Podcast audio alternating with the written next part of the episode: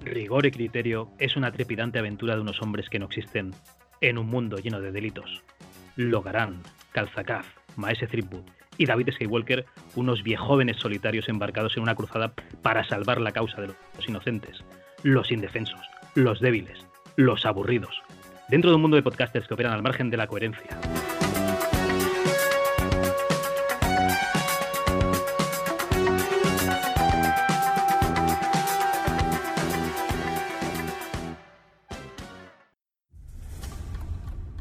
La vecina le ha puesto contraseña a su router.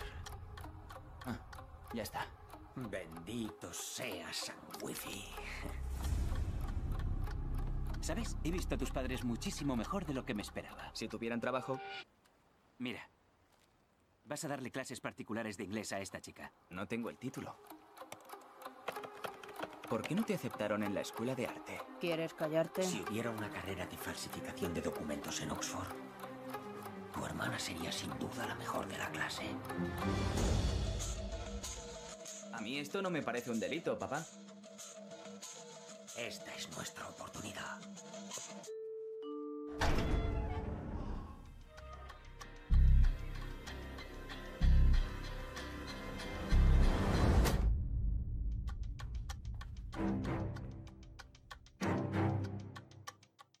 Siempre asisto a la primera clase. Is it okay with you?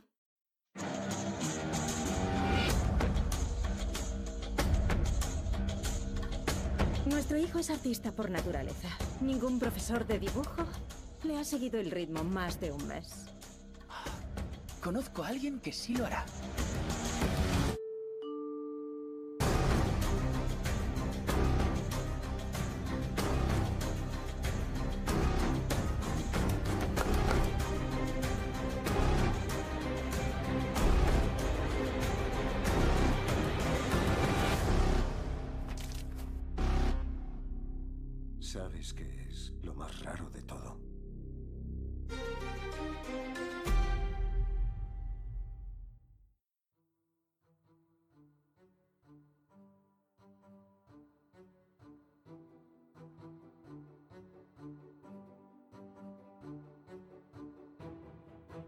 Bienvenidos una noche más, un día más, una tarde más, el momento en que estés escuchando esto, a un nuevo episodio de Rigor y Criterio. En este episodio de hoy no voy a estar yo solo, sino que va a estar mi personal shopper, esa persona que me ayuda a comprar la ropa que me mejor me queda, que es eh, Logarán. Hola Antonio, ¿qué tal? Hola Javi, ¿qué tal? Eh, hay que ir a- ampliando talla porque te estás poniendo forfoño, pero sí, hago lo que puedo. Bueno, pero tú sabes esa ropita que me queda bien, que es XL, pero parece L. Tú, tú, tú- tú entiendes. Eres una persona que yo sé que, que llevas muchos años dedicándote a esto y, y lo haces muy bien. Eh, por favor, es un profesional. Y claro, como estoy poniendo un poco fondo, pues está Maese Threepwood, que es el personal trainer que me ha recomendado Antonio, que yo parece que, se, que sean un poco familia, ¿no? Pero yo diría que no, que, que, que deben de ser amiguetes del barrio. Eh, hola Maese, ¿qué tal? Hola, ¿qué tal? Yo de personal trainer es difícil, ¿eh? Yo la Wii y eso, tumbarte en la cama y te recomiendo doble dosis de ganchito. Es lo más que puedo llegar. Yo este personal trainer yo no entiendo, porque el resto de, de personal trainers que conozco hacen hacer flexiones a, a- a sus clientes y tal, flexiones abdominales, comer pescado y comer ensalada, y tú me haces comer ganchito. Yo aquí, aquí algo me está fallando, no sé qué es, pero bueno. eh, y yo soy Calzacaz, eh, otra persona que también tiene Twitter, igual que Antonio, y igual que Maese. Y esto es un episodio más de rigor y criterio, pero es un episodio especial. Es un episodio que tiene, mm, digamos, un juego inicial. Y es que yo tenía aquí unas tarjetas con los temas que vamos a tocar hoy, pero se me han desordenado encima de la mesa y ahora no recuerdo cuál era. Entonces yo os voy a leer las tarjetas y vosotros me indicáis con la patita cuál era la que, la que en teoría tocaba hoy. A ver si, a ver si me ayudáis, Antonio y, y Manu, porque yo es que no, no, no lo recuerdo bien. A ver, tengo cuatro tarjetas y no sé cuál de ellas es. Vale. La primera es el comepollismo en el mundo del retro. Era el tema Eh. que tocaba hoy. Esa, esa, esa es la que tocaba hoy. Vale, pues venga, pues adelante. Pasa es que No, las no, otras no, tres, ¿estáis seguros que eran...? Ya no paso yo por otra. Pues sigue leyendo tarjeta. Vale, la siguiente tarjeta que tengo aquí encima de la mesa es los hombres violan. Esa, esa es la que tocaba hoy. Esa. Seguro. Pues venga, dale. No, no, no, no, no, no, no, no, no. Os tengo dicho que vamos a dejar esos temas tan hirientes para los dogmas que no los escuchan nada. En realidad los dogmas los escucha más la gente que los programas normales, ¿verdad? Ahora te has dado cuenta, ¿no? Sí, es bastante la, triste. La, la bilis, es esa capa de bilis que protege a los dogmas y que hace que a la gente le entre mejor por donde sea. No se tira editando el tri mejor por donde sea, ¿no? Eso viene a colación de lo de los hombres también violan o cómo? Bueno, y la tercera tarjeta que hay aquí encima de la mesa es el calentamiento global son los padres. Esa. Esa es la que toca hoy, seguro. Esa. Tiene que ser esa. How dare you? No sé, no sé. Tu hermano parece que no está de acuerdo. Bueno, por último, la última tarjeta que hay aquí encima es Parásitos Gisaengchunk. Y Sanchon. Esta no puede ser, ¿no? Yo creo que no. Estoy No. firmemente convencido de que esa no es. Hoy no toca. Y te aseguro que sí, es que es esa. Es triste, es lamentable, pero hoy hablamos de cine coreano. y os Bueno. fastidiáis. Después de mucho tiempo, lo estabais deseando, lo estabais pidiendo a gritos, las redes sociales estaban ardiendo. Hoy vamos a hablar de Parásitos, esa película coreana que el plasta de Manu nos ha recomendado. Digo que Maese Triput, el gran Maese Triput, nos ha recomendado, ha tenido a bien recomendarnos. Y, y bueno, pues es una película de 2019 y, como podéis adivinar, es una película coreana. Por cierto, Manu, ¿de Corea del Norte o de Corea del Sur? De la Corea buena, de la del sur. Ah, vale, muy bien. Es que todo lo bueno es lo del sur. Si es que... Oye, una duda que me surge y es completamente en serio. ¿Hay cine de Corea del Norte? O sea, Hay cine comercial que se distribuya y que se pueda ver. No, no hay cine comercial que se distribuya, que se pueda ver. Hay experimentos, hace- salió hace poco un experimento, por así decirlo, de una muchacha, creo que era Corea, eh, de Corea del Norte, que intentó hacer como un documental de la vida de allí, lo sacó de extrapelo y tal, y de la muchacha, pff, por un motivo u otro, nunca más se supo.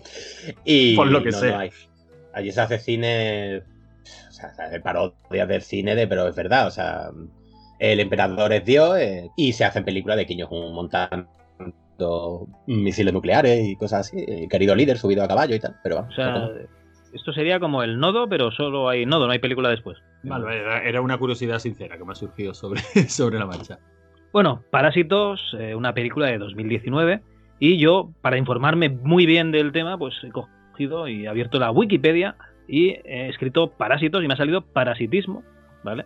El parasitismo es un tipo de simbiosis, una estrecha relación en la cual uno de los participantes, el parásito o huésped, depende del otro, hospedante, hospedador o anfitrión, y obtiene algún beneficio. En la mayoría de los casos el para- de parasitismo, perdón, el hospedador percibe un daño o perjuicio por parte del parásito en algún momento del ciclo. Bueno, pues aquí nos queda un poco más claro qué es esto de parasitismo, pero también hay otra entrada que es el parasitismo social, y yo creo que esta película tira un poco más por allí, y creo que no tiene nada que ver con la película, pero ahí va la descripción, digo la, definición de, de Wikipedia, que es parasitismo social. Un término despectivo que se refiere a un grupo o una clase dentro de una sociedad que se considera que perjudica a la mayoría, al obtener injustas ventajas de ella de alguna manera reñida con la ética o moral dominante u oficialmente impuesta. Y a mí me encanta que eh, el texto de la Internacional, ¿vale? Esta canción que, que digamos que adoptaría el himno soviético entre 1917 y el 41, dice, solo nosotros, los trabajadores de todo el mundo, gran ejército del trabajo, tiene el derecho a poseer la tierra, pero los parásitos jamás. Es muy curioso porque hay casos históricos en diferentes sociedades, por ejemplo, en la nación nipona, en Japón, la, frase solteros parásitos, parasaito shinguru, es usada para referirse a los individuos que viven con y de sus padres hasta una edad relativamente avanzada. Ojo, ¿eh? Fines de sus 20 o comienzos de sus 30 para así disfrutar de una vida cómoda o confortable y momentáneamente despreocupada. La variante solteros parasitarios también suele ser utilizada algunas veces. Algún porcentaje de estos corresponden a tus, tus amigos, los ikikomoris. ¿Eh, Manu? Sí. En cambio, en la Alemania nazi, en la década de los 30, pues se lanzó una campaña de propaganda para retratar a los enfermos mentales o los discapacitados como parásitos de la sociedad. Ya sabéis, eh, no queremos pagar tantos impuestos y hay gente pues que a lo mejor está sobrando un poco, ¿no? Y los nazis pues sabían quiénes eran y pues los identificaban. Luego identificaron a los judíos, a los eslavos, a los gitanos, a los homosexuales. Bueno, identificaron a la gente, les ponían etiquetas. Los nazis era gente que ponía etiquetas a la, a la gente. Está, está bien, oye. Precursores saber. de Twitter. Hay que saber identificar y repartir carnes a tiempo. Eso está claro. Bueno, en la Unión Soviética, aquel parásito era aquella persona que sufría una discapacidad poco seria y trabajaba poco. Digamos que, que no, no iba a trabajar por lo que sea, le faltaba un brazo o los dos, las piernas, y ese tío era el parásito. Y en Sudáfrica, por lo que sea, eh, durante el apartheid, había individuos negros o mestizos que fueron acusados de parásitos sociales. Blancos parece ser que no, por lo que sea, ¿eh? También. Y bueno, pues aquí estamos, ¿no? Lo- los parásitos sociales, ¿no? Y esta película se llama Parásitos, Parasite, Yishen Chong, ¿no? Era- ¿Sería así? Yishen Chong Bueno, no sé, no soy coreano, pero sí, ¿no? Design Chong. y Chancho. Ah, pues muy bien. Y es una película del director Bong Joon-ho, que este señor me suena, me suena bastante. Yo creo que ha sacado más películas conocidas. ¿Qué nos puedes decir de, de este director, mano? Que Pues te mola el cine coreano. eh, posiblemente sea junto con Park Chang-wook, que también lo conoceréis. Park director- hombre, Park Chan-wook. Antonio, ¿te acuerdas que hicimos unas cañas con un asiático en un bar un día? Ay, Yo- va a yo ser así estoy- todo el programa, ¿verdad?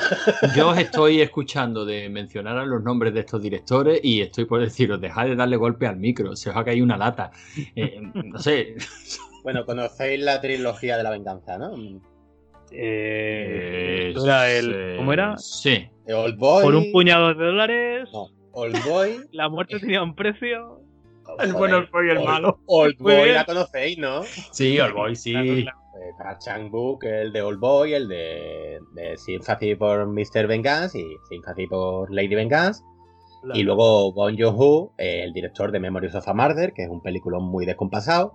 De Snowpiercer, que era la que salía Chris Evans. Que es la que tiene me mola a mí. Que tiene bastante en común con esta película. Trata en cierto modo la lucha de clases. De Okja.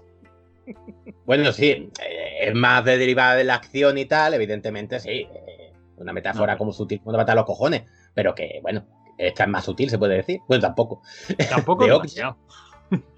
Que Es la de la vaca gorda. La de la vaca gorda, que también es la que menos me gusta de él. Eh, Mother, que es otro, otro thriller, como Memories of a Murder, que es otro peliculazo descompasadísimo.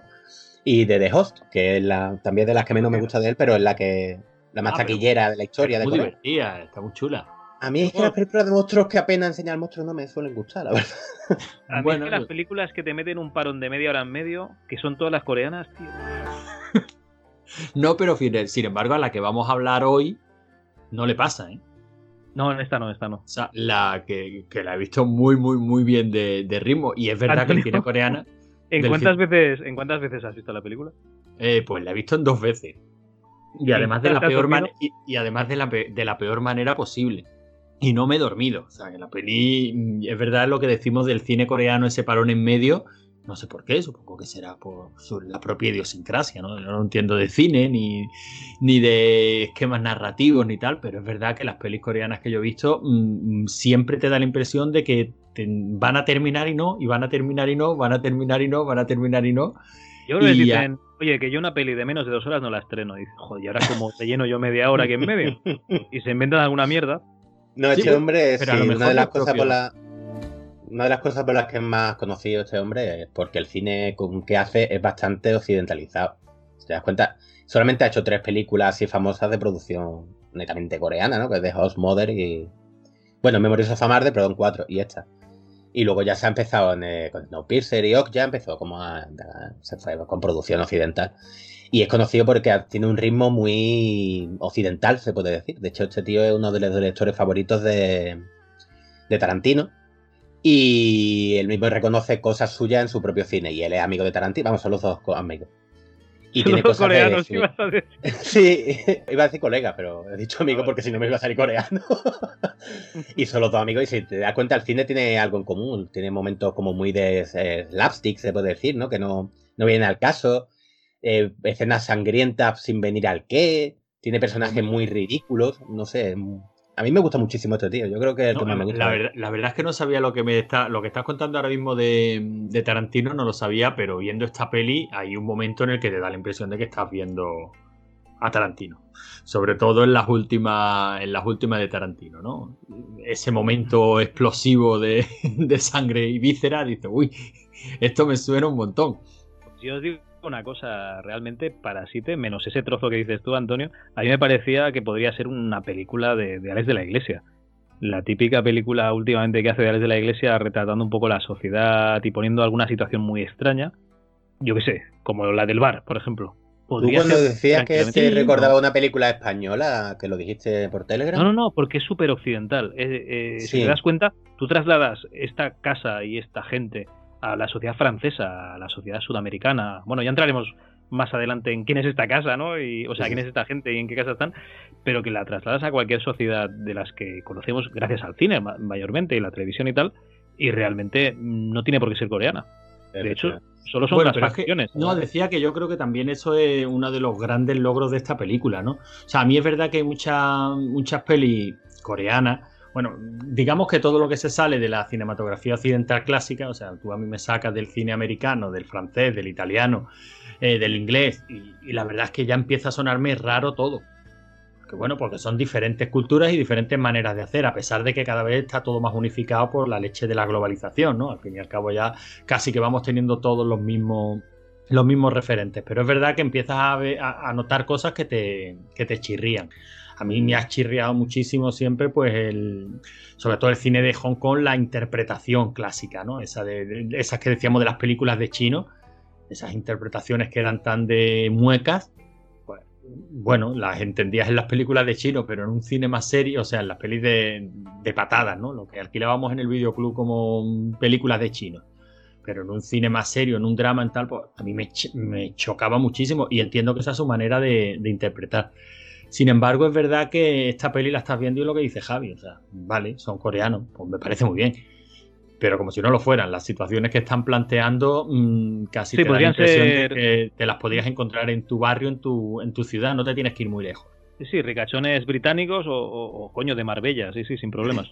O sea, que no te tienes que ir demasiado lejos para plantearte ese tipo de situaciones y ese tipo de, interacciones entre los personajes, ¿no? Y bueno, yo supongo que también por eso la peli eh, está despertando las pasiones que está despertando, que ya yo desde ya digo que las veo un poquito, un poquito exageradas, vamos. Aunque supongo que va esto de la, de la moda de la peli del momento. O sea, hoy día vivimos en lo que tenemos que tener algo encumbrado fue como la fiebre de Joker. Yo todavía no he visto Joker, pero eso era terrible. Eh, ya te digo yo. parece que habíamos inventado el cine. Y con ya te este digo yo que eh, Joker está bien, a ver, la peli está bien. Pero vamos, que yo no sé qué cojones han visto la gente antes de ver Joker para, para encumbrarla tanto como dices tú. Está muy chula. Joker es Taxi Driver y el rey de la comedia. Las mezcla las dos y te sale Joker. Y como, las, dos son muy buenas. Pero si yo no, eh, si yo, si vamos a ver, es como cuando yo te, como cuando hablamos de este parásito. Si a mí la peli me parece cojonuda, pero a, vosotros no os pasa eh, que, yo que sé, a lo mejor es que yo soy toca pelotas vocacional y, y cuando veo que es tan generalizado el encumbramiento de una peli, pues mira, yo ya es que voy de frente. ¿Sabes qué me pasa a mí con esta película? Yo esta película la vi la colocaron en mi página de confianza. No sabía absolutamente de qué iba. No claro, pero tú la viste hace mucho tiempo y empezaste a hablarnos muy bien de ella. Claro, le di el play, la vi, a mí me voló la cabeza porque a mí esta película me ha encantado, me, ha flipado. Y luego, posterior, empezaron a darle premio, empezaron a no sé qué. Entonces no me pilló la ola esta de qué buena es, sino que yo fui de los que dijo, hostia, es buenísima. Entonces no le cogí tanta manía a priori. ¿Sabes lo que te quiero decir? Porque a lo mejor me hubiera pasado lo mismo que a ti que si hubiera sabido mucho más de la película, me hubieran estado dando por culo con la película durante mucho tiempo, pues quizás no me hubiera parecido tan buena. Pero a mí es que me ha encantado. Y lo que iba a decir antes, lo que dice Javi de que le ha recordado una película de la, de la iglesia, es verdad, pero es que para mí eso es un piropo. O sea, a mí me ha recordado una película de la de la iglesia, pero tipo la comunidad, una película buena de la de la iglesia. Y de las que, terminan bien, ¿no? Yo creo que Alex de la Iglesia lo que hará será, será hacer un remake en un momento dado de esta película. Bueno, eh, tanto hablar de la película. Alex de la Iglesia todavía se está pegando cabezazos porque no ha llegado la revolución del cine que él esperaba. Con, Bandersnatch, ¿no? Con Bandersnatch. bueno, que se dedique a jugar a rol y ya, ya está, que así se divierte. Bueno, eh, a ver, antes de que se nos escape de qué va esta película, por favor, Manu, gran maese Threepwood, esa persona que tiene, digamos, mm, el cine coreano en sus venas. Y la gloria ganar por los compañeros de poca que tiene. que le ha tocado vivir, tanto aquí como en Hostias con Criterio. A ver, hijo mío, ¿de qué va esta película? Pues esta película básicamente va de una familia de pobres que parasitan a una familia de ricos. Eh, ¿Cómo los parasitan? Pues ellos viven de la más absoluta inmundicia, pero son extremadamente inteligentes y válidos para la sociedad, como se va viendo durante la película. Y por medio de un contacto que tiene el hijo, el hijo mayor de esta familia, se meten dentro de la, de la casa de una familia rica, que también son otros cuatro, para ser profesor tutor de una adolescente y ve el estilo de vida que lleva allí, que son bastante ingenuos, y se dedica a meter al resto de su familia a otras labores. Uno de chofer, a otra de asistente, o sea, de cocinera, de ama de llaves y tal, y a su hermana de profesora de arte. Y se va viendo, pues, lo que parecía, podría parecer una comedia de enredos, que es lo que yo pensaba que era la película cuando conforme la estaba viendo, se va volviendo algo como más turbio y más turbio, mm, hasta que llega un punto en que la cosa está ya. Bueno, em, a ver, estás comentando que viven en la más absoluta inmundicia Sí. y miseria, pero yo no lo veo así. Porque Eh, esta ¿no? familia son propietarios de, de una planta entera, ¿no? De un, de un pedazo de piso en, ahí en la ciudad random de, de Corea del Sur que, que viven. O sea, no están en la calle viviendo ahí com- comiendo del contenedor de la basura. Esa viviendo por debajo del nivel de la calle. Están viviendo en un subsuelo, en una zona donde pasa el alcantarillado. O sea, cada No, vez pero que eso llueve de, se pasar- inunda. de que pasa el sea- alcantarillado y que se inunda lo ves después. Pero realmente tú lo ves y viven en, un, en unos bajos, lo que serían unos bajos aquí en, en Barcelona o en Málaga. En bueno, unos bajos. Un subsótano de estos que dicen ellos, que son los bajos. Y básicamente todos tienen iPhone. Bueno, iPhone no, pero tienen un, un smartphone. Y lo que no tienen, por ejemplo, es wifi, que se la roban al vecino y este les cambia la clave. Ni trabajo, eso sí que es verdad. Y les come la cucaracha. Tienen que dejar que la gente que fumiga la calle, porque viven en la mierda, entre... No, pero eso lo hacen porque el padre es muy rarito. Eso de que deja la ventana abierta mientras están echando un insecticida ahí en la calle, que eso no lo he visto nunca yo. Gente que echa insecticidas por las calles. Imagínate dónde viven. No sé, no sé, me lo estás pintando muy mal. ¿eh? Yo a esa gente la veo como la puta clase media. madre. Aquí en España, clase media. ¿Dónde vamos a Se quejan de vicio. A mí me recordaba donde, donde viven, la, la forma de retratarlo y de fotografiarlo, me recordaba la, la peli esta de Delicatessen. Sí. ¿Te acuerdan? De... Pues, me recuerda totalmente ese, ese estilo. ¿eh? Todo demasiado oscuro, todo demasiado sucio, todo demasiado... Y es verdad, y es verdad que choca el hecho de eso de, de, pues, de que tengan tecnología. O sea, eh, eh, choca, pero en cierto modo yo lo veo también integrado dentro de lo que nos están contando, ¿no? O sea, vale, sí, es que ya un smartphone ya no es un artículo de lujo. Ya, O sea, ya es que lo tiene cualquiera, ¿no? Ya es mm, la base. O sea, tú puedes ser lo más miserable de la sociedad, pero aún así vas a tener tu, tu smartphone, ¿no? Porque por lo que sea, ya le puedes buscar la explicación que quieras. Pero viven en la inmundicia más absoluta, Javi, no me jodas. O sea, dejan que los fumiguen. clase media, clase media. Que este... El director los está retratando como auténticas ratas o cucarachas de la sociedad. Sí, sí, tal Desde, el desde que empieza la película, y además esa cámara baja hasta por debajo del nivel del suelo, te está diciendo, o sea, coño, es que empieza como, como empezaban los dibujos animados de, de estos tipos, los diminutos, o sea, empiezas desde arriba, vas viendo la ciudad, vas viendo tal, pero es que está debajo de donde viven los seres humanos. Tú, estás, tú vives donde viven las cucarachas, las ratas. Los borrachos le mean en la puerta. Los borrachos les mean en la puerta, malviven. en- Como a todo cualquier el mundo lo español de clase ver. media, los borrachos le miran a la puerta. Es lo normal. Bueno, eh, esta gente que no tiene ningún tipo de trabajo se dedican mm, a hacer cajas de pizza.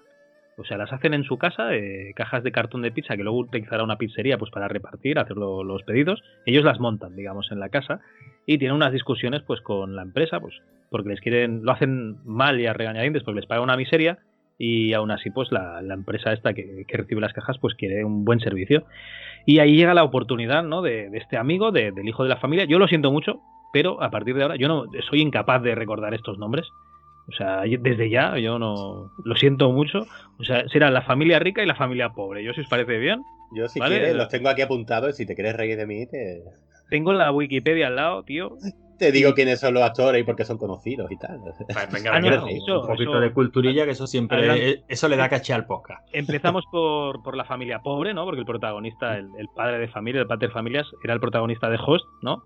Y, y ahí, pues, me caga. Tus excesos conocimientos de, de chicas y chicos coreanos. A ver, el protagonista es Kitaek y el Ajá. actor es Song Kang-ho. Está considerado como uno de los mejores actores del cine coreano y es el actor fetiche de, de Bong Joon-ho. Salió en Memory of a Murder, salió en Thirst, de Park Chan-wook, en Snowpiercer, que era el compañero el que salía con el Capitán América. me acuerdo del nombre de este hombre, pero no me acuerdo del nombre de Chris Evans. Sebas. Y Tú date Secret cuenta que Sunshine, cada vez Chris que Evans. dices un nombre coreano, yo, yo oigo pi, pi, pi, pu, pi. No, no entiendo nada de lo que dices. Yo iba a decir que me apetecería eh, editar este programa para que cada vez que Manu diga un nombre coreano yo ponga un audio un- de una lata. o, o lo distorsiona, se escucha. Eh, está la mujer de Kitaek, la mujer es Yang Hei Jin, como moreno. Y esa es famosa porque sale en muchísimos doramas y muchísimas películas. Eh, mi novia está enganchada a los doramas coreanos y esta es la gorda de los doramas. Bien, y ahora tengo que preguntarlo. Yo represento al común de los mortales. Los sale en los Doramas. y que son. Joder, las telenovelas asiáticas se llaman doramas. Vale, perfecto, ya está, muy bien. Ah, que me- no telenovelas sé, que me queda que era algo de conocimiento común, te lo digo de verdad. Calla, O sea, que yo pensaba que si estaba preguntando que si salían Lost. No, no, no. yo- yo sé- que no sé qué coño es un dorama. Netflix Ah, está coño, pero si de lo, sé, si lo sé hasta yo, tío. Bueno, pues yo no. Bueno, luego está el hijo, que es Choi Wo-shik. Y este lo conoceréis a lo mejor, era el jugador de béisbol de Train to Busan. Ahí la Ah, hostia, tío. Sí, sí, Que sí. estás leyendo Choi Bushik, pero claro, en la IMDB sale Bush, Bushik Choi. Y claro, Ah, es sí. que es el apellido y el nombre. Digo, me Exacto. estás liando, me estás liando. Yo no sé de quién hablas. Porque dicen el apellido, lo dicen antes del nombre siempre. Entonces. Vale. Y luego está la hija, que se llama Park So-dam, que hace de Ki Yu. Es Qué la guapo. hija de Kitaek.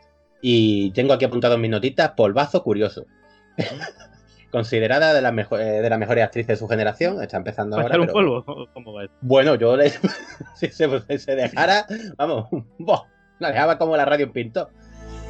Y poco más, estos son los cuatro miembros de esta familia. Muy bien, esto sería la familia pobre, ¿no? Digamos. Y la familia rica, la parasitada. Está el señor Park, que es Lee Sung Kyun, que también es un actor que ha salido en mis docenas de doramas. Y es el protagonista de A Hard Day, que es un thriller chulísimo, chulísimo, chulísimo. Que Eh, no veremos ver. aquí, claro. Eh, efectivamente, no lo vais a ver, pero bueno. Luego está muy curiosa, es Cho Yeo Jeong, que hace de Jeong Kyo, la esposa del señor Park. Este- y esta esta mujer sería tiene una la, historia- la mil. Tiene una historia curiosa. En Nasia tiene una cosa que siguen sin superarlo. Esta mujer, eh, la primera película que hizo, se llama The Servant, que también la he visto, por cierto, y salía en pelota. Y en la sociedad asiática se ve que eso no lo han superado. O sea, como salió pelota al principio, ya no era válida para hacer los dramas, para hacer la niña bonita, de dulce y, y tal, y venderla como a cantantes J, o sea, de K-pop y todo el rollo. Así que si le veis la filmografía, ha hecho dos películas, o tres, porque es que no la quieren contratar. Estoy buscando Jeo Jeon Jo Nude. Y sí, sí sale aquí haciendo unas escenas de, de sexo. Sí. Ah, está, está bien. ¿Cómo se llama esta película? Oye, ¿y esta por qué no la traes nunca? Porque es muy mala, esa película es muy mala, es abur- aburridísima. Pero eso es así, o sea, simplemente porque hizo una Sí, sí. escena con un desnudo ya no la quieren contratar. Porque No, allí te no, lanzas no, con. na- na- cuenta. Bueno, allí te lanzas con los doramas y te lanzas siendo la cara bonita, la cara simpática de los capos. Pero eso los actores de allí lo saben, ¿no? Sí lo saben, pero esa mujer pues se sentía artista, o sea, está en su pleno derecho de leer No, no, no, guion, no, pero, por Dios, Dios me libre a mí de discutir el pleno derecho de esa mujer de explotarse donde quiera y cantar Manolo Cómeme el coño. Jamás en la vida me atrevería a. ¿Habéis a visto discutir. Perfect Blue? ¿Perfect qué? Perfect Blue, No. de Satoshi Kon. ¿Tú lo has visto? ¿Tú lo has visto, Javi? ¿Qué has dicho? ¿Perfect qué? Perfect Blue de Satoshi Kon. Perfect Blue, eso es un ¿Está bien, anime? Manu? Es un peliculón impresionante. Ese hombre se murió muy joven, pero todas las películas que hizo eran maravillosas. Es de dibujitos. Sí, La- Perfect la- Blue sí que, sí que la vi. Pues lo que le pasa, lo que le Esta pasa a la de, una, protagonista. de un artista. Sí, sí, coño, sí, hace un montón de años la vi. Vale. Claro, Eh, os he pasado pasa. un vídeo de la concubina, que es el la película esta. Ah, pues está bien, porque es medio realista. Está aquí el chaval empujando. Pues sí, lo que le pasaba a la protagonista de Perfect Blue era eso, era una actriz super mona de...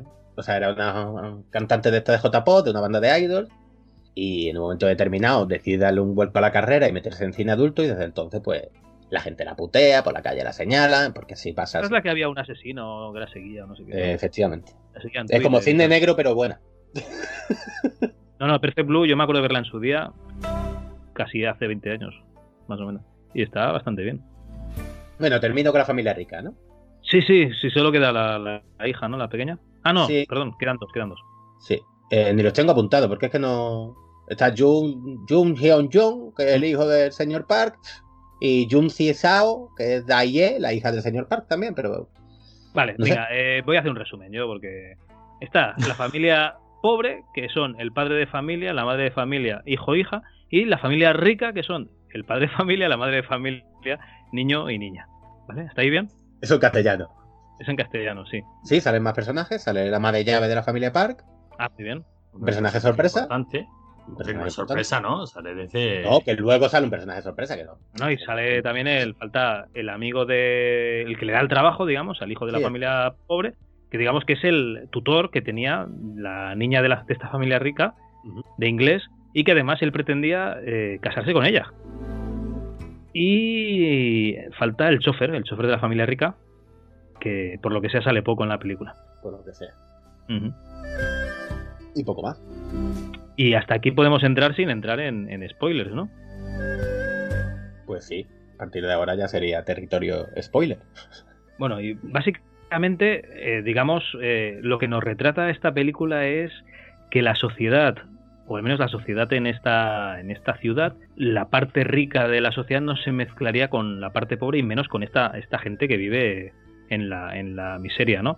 O sea, realmente no se van a relacionar nunca en la vida, a no ser que pase por la calle y le dé una limosna, ¿no? A uno de estos energúmenos, Hombre, no se van a relacionar en una. familias y la mujer y tal, no, no se van a relacionar nunca. Pero que no se van a relacionar en una, o sea, en una relación de tú a tú. Correcto. Co- como Entonces, iguales, eh, pero sí. aquí, correcto, aquí, bueno, pero- no, ni como iguales ni como subordinados. Aquí lo que nos dan a entender es que haciendo una recomendación, este chaval que hace de tutor de la, de la hija de la familia rica, de tutor de inglés de la misma, hace una recomendación de otro chaval universitario que está estudiando eh, con él, que es mentira, porque digamos que el protagonista no está, no está estudiando en la universidad porque no tiene dinero ni para pagar el acceso. Pero tiene una Entonces- actitud de sobrada como para. Para inglés, para inglés. Que, ta- que también te lo dejan claro. No, ah, no, no me líes, no me líes, que me estás liando. Lo que estoy diciendo es que en ningún momento, bajo ningún concepto, esta familia dejaría que su hija fuese tutelada por eh, este chaval tan pobre, ¿vale? Entonces, el engaño está en que el, el chico, el amigo, le dice a la familia rica que este chaval pobre en realidad es un estudiante universitario. Vale, ¿qué nos están diciendo con estudiante universitario? Pues ya nos están dando un nivel social y económico, ¿vale? De clase como mínimo media. Entonces nos están diciendo que la única manera que ha tenido esta gente tan, tan, tan, tan mísera o tan pobre como nos retratan de siquiera mezclarse en la vida de esta familia rica es por eso, es por un engaño, porque te están cambiando de clase social. Y por eso puede entrar este chaval a dar clases en, la casa de, esta chica rica. Y así hace una especie de cuña, ¿no? Y, va consiguiendo enchufar a la- al resto de los miembros de su familia. Hombre, siguiendo con la analogía del parasitismo, pues digamos que este amigo es el primer vector de, de infección, es el que da pie a que estos parásitos empiecen a infectar esa, esa familia. Si es que entendemos que la familia pobre son los parásitos y la familia rica son los huéspedes, que, Efectivamente. que Bueno, eso también, yo- hay que, también, Es que eso- también el daría mismo para di- un rato de conversación. El mismo director lo dijo que su, su intención no era mostrar como a los pobres como parásitos de los ricos, sino que era una relación casi de simbiosis. O sea, de que tanto los pobres se aprovechaban de los ricos en, ese en la película, según el guion de la película, pero que él también quería reflejar como los ricos no son nada sin las clases bajas, que son incapaces de hacer hasta las tareas más cotidianas sin ayuda de la clase baja. Se ve No en un par de hacer- escenas más adelante. No quiero hacer spoiler, pero vamos a volver a la Wikipedia. Nosotros somos gente que lee la Wikipedia porque es, digamos, una fuente de información, es la enciclopedia Larousse del siglo XXI. ¿Vale? El parasitismo es un, tipo de simbiosis, una estrecha relación en la cual uno de los participantes depende del otro y obtiene algún beneficio. En la mayoría de los casos de parasitismo, el hospedador percibe un daño o perjuicio por parte del parásito en algún momento del ciclo. Y aquí, si entramos en la definición de daño, pueden haber dos tipos de daño, ¿no? Porque en la película pasa es que esto ya es anticiparnos a los acontecimientos que habrá en un futuro. Pero digamos que eh, tanto la familia pobre recibirá un tipo de daño como la familia rica recibirá otro. Entonces, eh, sí, sí, se puede entender un parasitismo de los ricos a los pobres y de los pobres a los ricos sin problemas. Claro, es que yo creo que lo, lo que hace muy bien esta película es tampoco decantarse. O sea, según la película se va. Pero bueno, eso también lo hacía este director en Snowpiercer, por ejemplo. Yo sí que me decanto. Yo estoy toda la película a favor de la, de la familia pobre hasta que llega un momento que ya sabéis cuál es, en el cual dices, what the fuck, Pues yo hijos de la gran puta. Toda la No, pues- película a pues favor yo de no la familia rica. Yo no, no toda la película, bueno, yo por lo menos no toda la película a favor de la familia rica, pero sí me dan bastante repelús toda la, fam- la familia pobre. O sea, no los entiendo. O sea, digo, parece que ellos aceptan esa vivir como cucarachas sin necesidad porque tienen recursos. O sea, ellos tienen recursos. O sea, parecen que es una decisión personal el decir vamos a vivir a costa del que, del que podamos. A partir de aquí se supone que ya todo el mundo que está escuchando esto ha visto la película. Si no, por favor, enviándonos a la mierda a nosotros, que somos un, un podcast más. Y id a, ver la película y luego volvéis si queréis. Y si no, escucháis La cola del escorpión, que también la han tratado. O, o cualquier otro podcast. Bueno, cualquier otro no, que hay algún hijo de puta por ahí que no veas. Pero bueno, no algún otro que, que no podcast. se merece ni que, ni, ni que les escupan. sí, sí.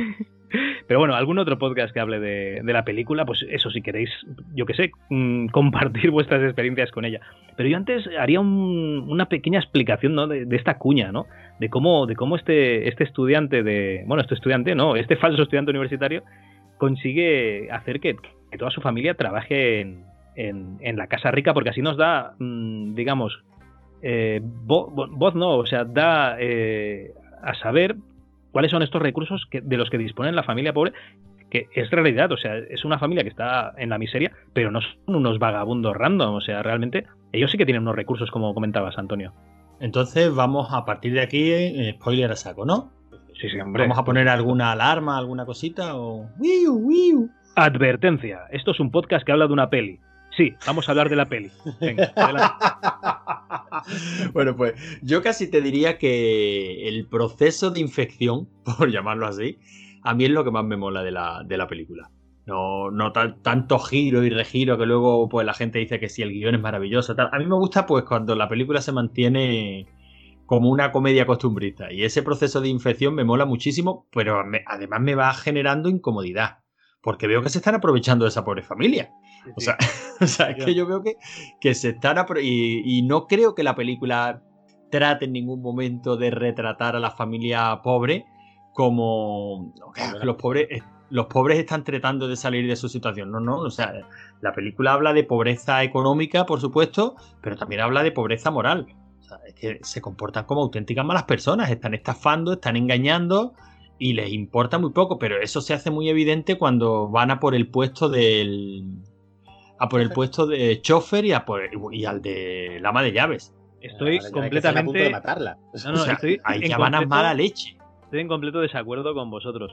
Realmente, esta gente son los hijos de puta y eh, digamos que eh, extorsionan de alguna manera o, o alteran la, la- la realidad y la percepción de esta familia rica para, para que los contraten en los puestos de ama de llaves y Por de, y de chofer. Pero realmente el puesto que se inventan los hijos de la gran puta es el de, el de terapeuta artística Terapeuta del artista. hijo. El hijo es un niño normal, bueno, es un puto niño mimado, pero es un niño normal y corriente. Y, y la tía se hace pasar por una especie de psicóloga artista.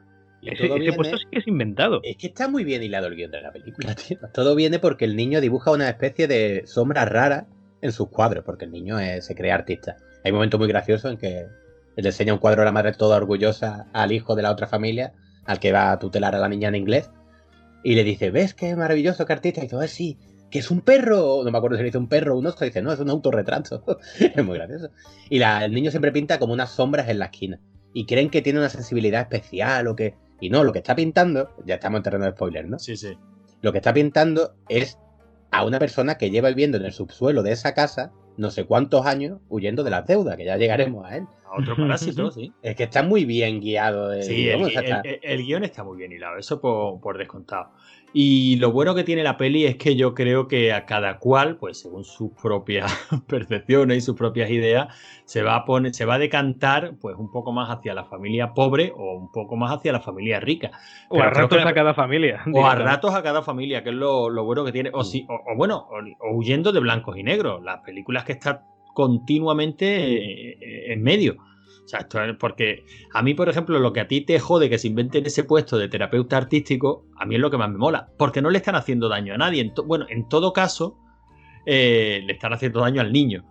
O- está- y se están aprovechando de la tontería de la clase De la pudiente. De la madre. Claro, de, de- de creerte, claro, tu, tu hijo es que es un artista, porque es rico, ¿no? Tu hijo no va a ser un, un pintamonas o como cualquier pobretón, ¿no? ¿no? No va a ser el típico niño que hace garabatos en una libreta porque tu niño es rico, él tiene una sensibilidad artística especial. Y se están aprovechando de esa tontería de la madre, ¿no? Pero bueno, la madre obra de buena fe. O sea, se, Es que por se eso, fi- vaya. se fía de ese muchacho que parece tan, tan educado, que sabe inglés, que, que viene bien recomendado, pues se fía de él y contratan a ese terapeuta artística. Y yo hasta aquí, pues me estaba pareciendo una película muy divertida. O sea, muy divertida, de enredo y está simpática y te los está pasando bien. Pero cuando van a por el chofer, digo, hijo de puta. O sea, Aquí ese- empieza, sí, aquí empieza ya la, la, Bueno, la inquina. pero, ¿no? por, pero por lo menos Pero no que- han llegado a la agresión física. O sea, Pero es que son a- hijos de puta desde primera hora. Porque si tú te das cuenta, sí, el, sí, niño, sí. el niño no le está haciendo daño a nadie. Bueno, el niño, perdona, el niño le está poniendo los cuernos al amigo. O sea, le está haciendo que la Sí, niña le ponga los cuernos porque se está calzando a su alumna. Sí, sí, sí. La hija la- le está bueno, creando un trauma emocional al niño porque cada vez que entra en el cuarto se ve que el niño acojonado. Bueno, a ver, también te voy a decir, el chaval yo creo que, que lo que hace es una evasión de su propia realidad e Sí, intenta ser su amigo. ¿Y qué es lo que hace su amigo? Era tutor de la chavala y además eran como novietes y se, se la quería calzar. Me Y él- pero un hijo puta completa. Sí, sí, es un hijo de puta porque es su amigo, de hecho es el único amigo que sale en la película, a lo mejor es verdad que es su único amigo, Sí, sí. Eh, pero sí, sí, se la quiere calzar. Luego, el padre, eso, al chofer, al chofer le arruinan la vida. O sea, al chofer le hacen eh, Le pasar como las se- bragas. las bragas de la hija.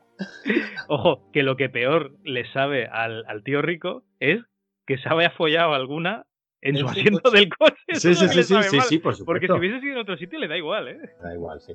Y luego a la, a la ama de llaves, para que la va a sustituir la madre, primero que la madre es una azote en la casa, te lo dejan claro varias veces, que no sabe hacerla porque ella era lanzadora de peso, la madre pobre. Para quitarle sitio a la ama de llaves, la ama de llaves es alérgica a los frutos secos. ¿A los frutos secos era? A melocotón. Al melocotón. Hueso. Y, y el- se dedican a hacerla pasar como que tiene una enfermedad infecciosa, haciéndola que tosa, haciéndola, poniéndole pelo de melocotón por todos lados a la pobre mujer a pique de matarla de un shock anafiláctico. O sea, es que son unos hijos de la gran puta los cuatro. Yo no puedo empatizar con ellos. Ah, Sí, sí, sí, sí. yo- Yo- sí, lo que pasa eh, esa, tía, esa tía falsificando el título universitario en, un cibercafé. ¿no? Aquí no se puede fumar. es buenísima. Sí, pero que todo ese proceso, eh, digamos que cada cual tenemos nuestro umbral. Vale, son unos hijos de puta, pero hasta ese punto de la película son nuestros hijos de puta, ¿no? O sea, porque al fin y al cabo, eh, la película, o sea, el cine en general te pone de parte siempre de. Pues del perdedor. ¿no? O del que está viendo. O del que está viendo la acción. La película siempre te pone de parte de alguien, ¿no? Eso ya no lo de. Bueno, joder. Es Tampoco, muy. te dejan, tampoco te dejan empatizar con, con la familia rica demasiado. O sea, no es que no salen en pantalla haciendo sus cosas. Claro, pero, pero porque está se ve la madre que es un cacho de pan. Pero porque está narrado desde el punto de vista de la familia pobre, ¿no? O sea, Sí. eso ya, ya, eh, se refiere mucho al plano de Hitchcock en el que te ponían en, en el punto de vista de- del asesino en psicosis, ¿no? Y, y claro, y tú empatizas y no quieres que pillen y quieres que se hunda el coche ya para que no lo pillen. Me dices, coño, que, que- que es el asesino. Sí, pero eh, el cine juega con esos trucos y esta película hace muy bien.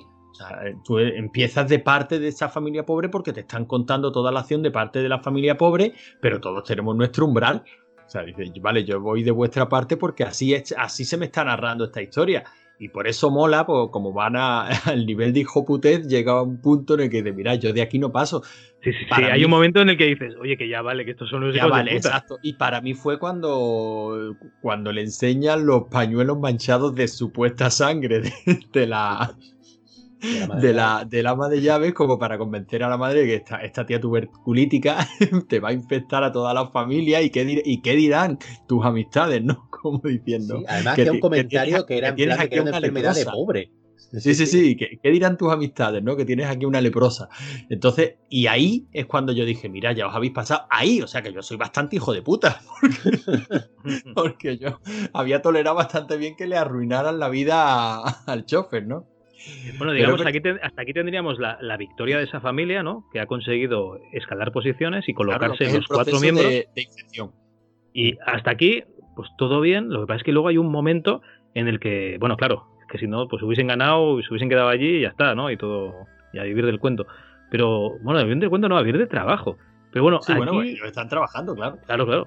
Aquí llega un momento en el que, en el que se va un poco toda la mierda y pasan cosas que sí que es verdad que, no te las esperas y que esto ya es, eh, pues no sé si es del director o yo, sí que me las esperaría, por ejemplo, de, Alex de la Iglesia. Por eso, lo, mientras la estaba viendo, digo, joder, esta puta mierda lo puede hacer Alex de la Iglesia, seguro. Que es ese momento en el que se queda en la familia sola en la casa de los ricos, disfrutando de esa, de esa riqueza que no es suya, pero bueno, disfrutándolo al fin y al cabo, y cuando se empieza a torcer todo y se, se va a, a la mierda, que es ese giro de guion que supongo que es lo que te voló a ti la cabeza, ¿no, eh, Manu? Eh, bueno, a mí es que me estaba volando la cabeza entera la película porque me, estaba, me lo estaba pasando de putísima madre. Eso es lo primero. Pero sí, claro, yo me estaba viendo que yo me creía que era una comedia, una comedia con su toquecito de mala leche. Y cuando llega a ese punto, si te das cuenta es que pasa todo el tratamiento de la película, hasta ese momento, hasta el momento de la borrachera, que creo que es cuando dices tú, porque se van de viaje los cuatro miembros ricos? de la familia rica, se van de viaje a, a llevar al niño por su cumpleaños a no sé dónde. Y ellos... A, Vie- a Viescas. a en un camping, ¿no? Sí, sí, un camping, sí. Y se quedan los cuatro vigilando la casa en teoría, pues en teoría se quedaba la madre de llave, pero se van los cuatro y con toda su cara se planta en el salón, atracan el mueble va de los ricos y se planta de allá a cogerse un ciego descomunal. En esas que en mitad de la noche llaman al timbre, miran por la cámara y es el ama de llaves, que dice que se le había olvidado una cosa en el sótano. Y van y le abren, claro. Se le había olvidado una cosa. Y una, Sí, y hombre, una co- eso es verdad. y una cosa se le había olvidado, sí. Y dice, no te preocupes por la cámara, no hay nada grabado porque la he desactivado. Y dices tú, yo no le abriría, sinceramente, pero bueno, ellos con su buena intención le abren. Y ahí es cuando se da el girito. Pues resulta que lo que se había olvidado la señora en el sótano era su marido. es una cosa que suele pasar. Ah, con mi mujer le pasa, se va a comprar, me deja a mí sentado en la puerta de la tienda. y luego me tiene que llamar, ¡ay, perdona! Bueno, se le había olvidado el marido en el sótano y es que el marido, perseguido por las deudas, se había quedado a vivir en una especie de refugio. bueno, se podría decir un refugio, una sala del pánico, ¿no? Se podría decir. Es como un mini búnker. Un mini búnker. Sí, un mini búnker que tenía la familia rica en el sótano. Eh, detrás de una estantería. Viene la, la ama de llave, abre la estantería. No sé qué, se quedan todos acojonados diciendo: ¿Dónde va esta señora? Abre una puerta y dentro estaba su marido. Un marido que llevaba allí no sé cuántos años. Que salía de vez en cuando a o la mujer le llevaba lo que podía de comer o salía era a coger cualquier cosa. Se volvía a encerrar en el sótano. Y una cosa, durante la película hemos estado viendo que el niño dictaba una cosa rara, era el marido del sótano. Y que veía como que la luz fallaba. Cada dos por tres nos decía, "Ay, la luz esta no para de fallar. El marido, de puro aburrimiento, se dedicaba a mandar mensajes en código Morse con las luces del porche, en las luces del, pasillo. Y nada, nos encontramos ahí con ese percalgo. O sea, están los cuatro, dice, y está en una situación súper incómoda. Dice, tú no puedes decir nada porque puedo destripar lo que tenía aquí montado los cuatro. Eh, tú no puedes decir nada porque puedo decir de tu marido. Y ahí se monta follón. Sí, bueno, aquí ya se les va, se les va la olla y digamos que pues acaba habiendo una, una agresión, ¿no? Y, y acaban, digamos, eh, después de chantajearse unos a otros y que parece ser que van a ganar unos, pues se queda en este status quo. Y bueno, en este status quo yo creo que va siendo un momento de parar un poquito de, de hablar de la película y aportar estas experiencias personales que tenemos a bien llamar piedras en el camino en rigor y criterio y son experiencias de los participantes en el programa y yo no sé si Antonio o Manu tienen alguna piedra en el camino, alguna experiencia que quieran contar hoy. Antonio, no sé, ¿tienes alguna cosa que, comentar, por Oh, ejemplo? Hombre, yo, debido a mi avanzadísima edad, siempre tengo alguna experiencia, pero es que me sabe mal porque yo sé que este es el programa de Manu. Lleva mucho tiempo de- deseando hablar de cine coreano y seguro que tiene alguna canción relacionada con el cine coreano. No te Seguro. preocupes, antes de acabar el programa dirá su canción y, y explicará por qué la ha propuesto. No te preocupes, Antonio. Vale, pues entonces, mira, yo voy a contar una de esas historias de piseros vietnamitas que, que tanto te gustan a ti, pero, pero esta es más sencilla. Como muchacho joven e inexperto, solía salir de marcha con, los- con los colegas y había un, un bar aquí en Málaga que se llamaba el Centro Asturiano, ya, y frente por frente al Centro Asturiano había un restaurante chino. Ujú. Eh, claro, como estamos de cine coreano, pues la historia tiene que venir por aquí, ¿no? Había un restaurante chino al que vaya, vaya usted a saber por qué nosotros llamábamos el Chapa. Por algo era, no lo sé. Ese restaurante chino tenía una ventana que daba al exterior y que aprovechaban los fines de semana pues para vender mm, litros. Litros Litros- de whisky, de ron, cubalitos. Los, los minis, digamos. Eh, bueno, no sé, si, si por ahí arriba se le llama minis, por aquí eran No, en, litros. en Madrid, me parece que lo demás. Por aquí eran litros, ¿no? Y entonces, pues recuerdo que nuestras salidas habituales eran mi colega Curro y yo. Eh, arrancábamos en, la esquina del centro asturiano, allí nos plantábamos con el pie, con la rodilla en. ¿Pero qué hacíais? ¿Un cachopo en el centro asturiano y luego lo bajabais con No, un no, el, centro asturiano era un bar de copas. Ah, vale, vale. No, era de comidas, era un bar de copas. Allí no, nosotros nos apoyábamos en aquella esquina, nos acercábamos al Chapa, le decíamos, Chapa, un disco con Coca-Cola, Dick. Chapa, Cinco chapa años. Chapa era el colega que atendía detrás de aquella barra. Eh, di cinco años eh, con Coca-Cola. Hostia, Y tío. cuando había terminado de servir. Sí, sí. Y cuando había terminado de servir ese litro, le decíamos, bautízalo, hombre. Y le echaba más di por encima. Eso era increíble, eso era una cosa repugnante. Y nosotros nos podíamos ver dos o tres de esos, ¿no? Y luego nos dedicábamos a lo que nos podíamos dedicar en aquellos tiempos. Le decíamos barbaridades a las niñas que pasaban por delante nuestra, ejerciendo de machirulos opresores. Pero bueno, en aquel entonces no éramos machirulos opresores, sino que aquello, desgraciadamente, era lo normal. Ya hemos evolucionado como, como especie. O no, o yo qué sé. Total, que después de haberte bebido dos o tres litros de 10-5 años bautizado a 500 pelas cada uno, o sea, un un precio de derribo, nos metíamos en el centro asturiano a escuchar música. Y recuerdo que había una canción que, que a mi colega Curro le encantaba, que se volvía loco cada vez que aquello empezaba a sonar y se ponía, era el rey de la pista, ¿no? Bailando esa maravillosa canción que no era otra que Tu piel morena sobre la arena, nada igual que una sirena. serena, muy bien. Y- y- Viceversa, qué maravilla. Y me apetece escucharla porque creo que le pega muchísimo al cine coreano. Yo, yo creo, yo creo que está muy bien, muy bien Estamos trabajada esta tratando. canción. Sí, sí. La madre Perfecto. que me parió. Pues adelante, viceversa. Fantástico, Antonio, yo te aplaudiría. Menudo temazo. Maravilloso ese. Tú, tú- tú- tú- Piel tú- bueno,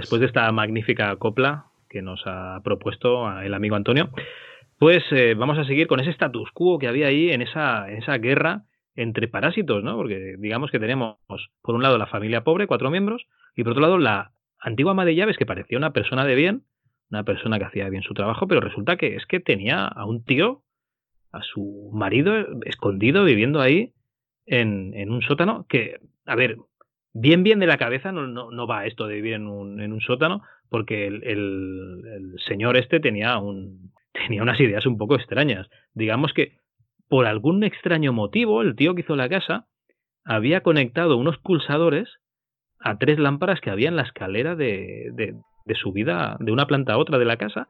Y este tío se dedicaba como a... Que, cuando tú ves la película parece que haya un, detector, un sensor, ¿no? Y que se active cuando, cuando pasan los miembros de la familia y se vayan activando. Pues ahora se enciende un tramo de escalera, luego otro y tal. Y dices, hostia, qué pijada. Pues no, no.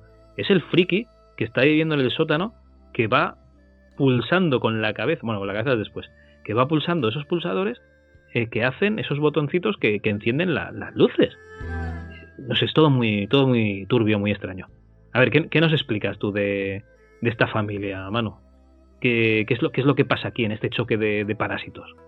Bueno, pues pasa lo que era previsible que fuera a pasar, que como son de, como te lo intentan vender, que son de la clase más baja de la sociedad y que se dedican a aprovecharse los unos de los otros y a vivir de la picaresca, como tú decías, se han encontrado en un momento en el que dicen, nos están jodiendo el chiringuito. Tanto la pareja esa dice, me han echado de la casa. Eh, ahora no puedo cuidar, entre comillas, de mi marido, porque ella es una negada esposa y, se vamos, si está ahí básicamente por proteger a su marido pues, de los acreedores, ¿no? Que dices tú, ¿qué clase de deuda tendrá esa gente? Y por el otro lado están los otros cuatro que están viendo que le bajo del estilo de vida. Y en ese momento le ocurre algo incluso peor. Que es que le saca una foto, la antigua ama de llave, le saca una foto a los cuatro ayer. Y tiene la foto preparada en el móvil con el botón enviar a la dueña de la casa. Y entonces lo vemos como si le estuviera apuntando con una pistola, que a mí me encanta, como apuntándole con la con el teléfono móvil, le estoy haciendo el gesto con la mano, ¿sabes? Parezco imbécil aquí.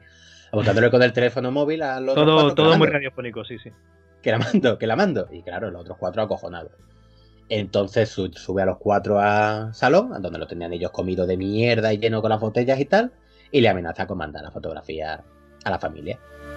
Y se dedica mientras tanto a reírse de ellos, básicamente, porque no están haciendo otra cosa, a cuidar a su marido. Eh... No sé, aquí básicamente ya no vas con nadie. De hecho, yo creo que en este momento ya vas con los ricos porque se están aprovechando de ellos, bueno, están usando ya... la casa a su antojo, ves que todos son unos mierdas.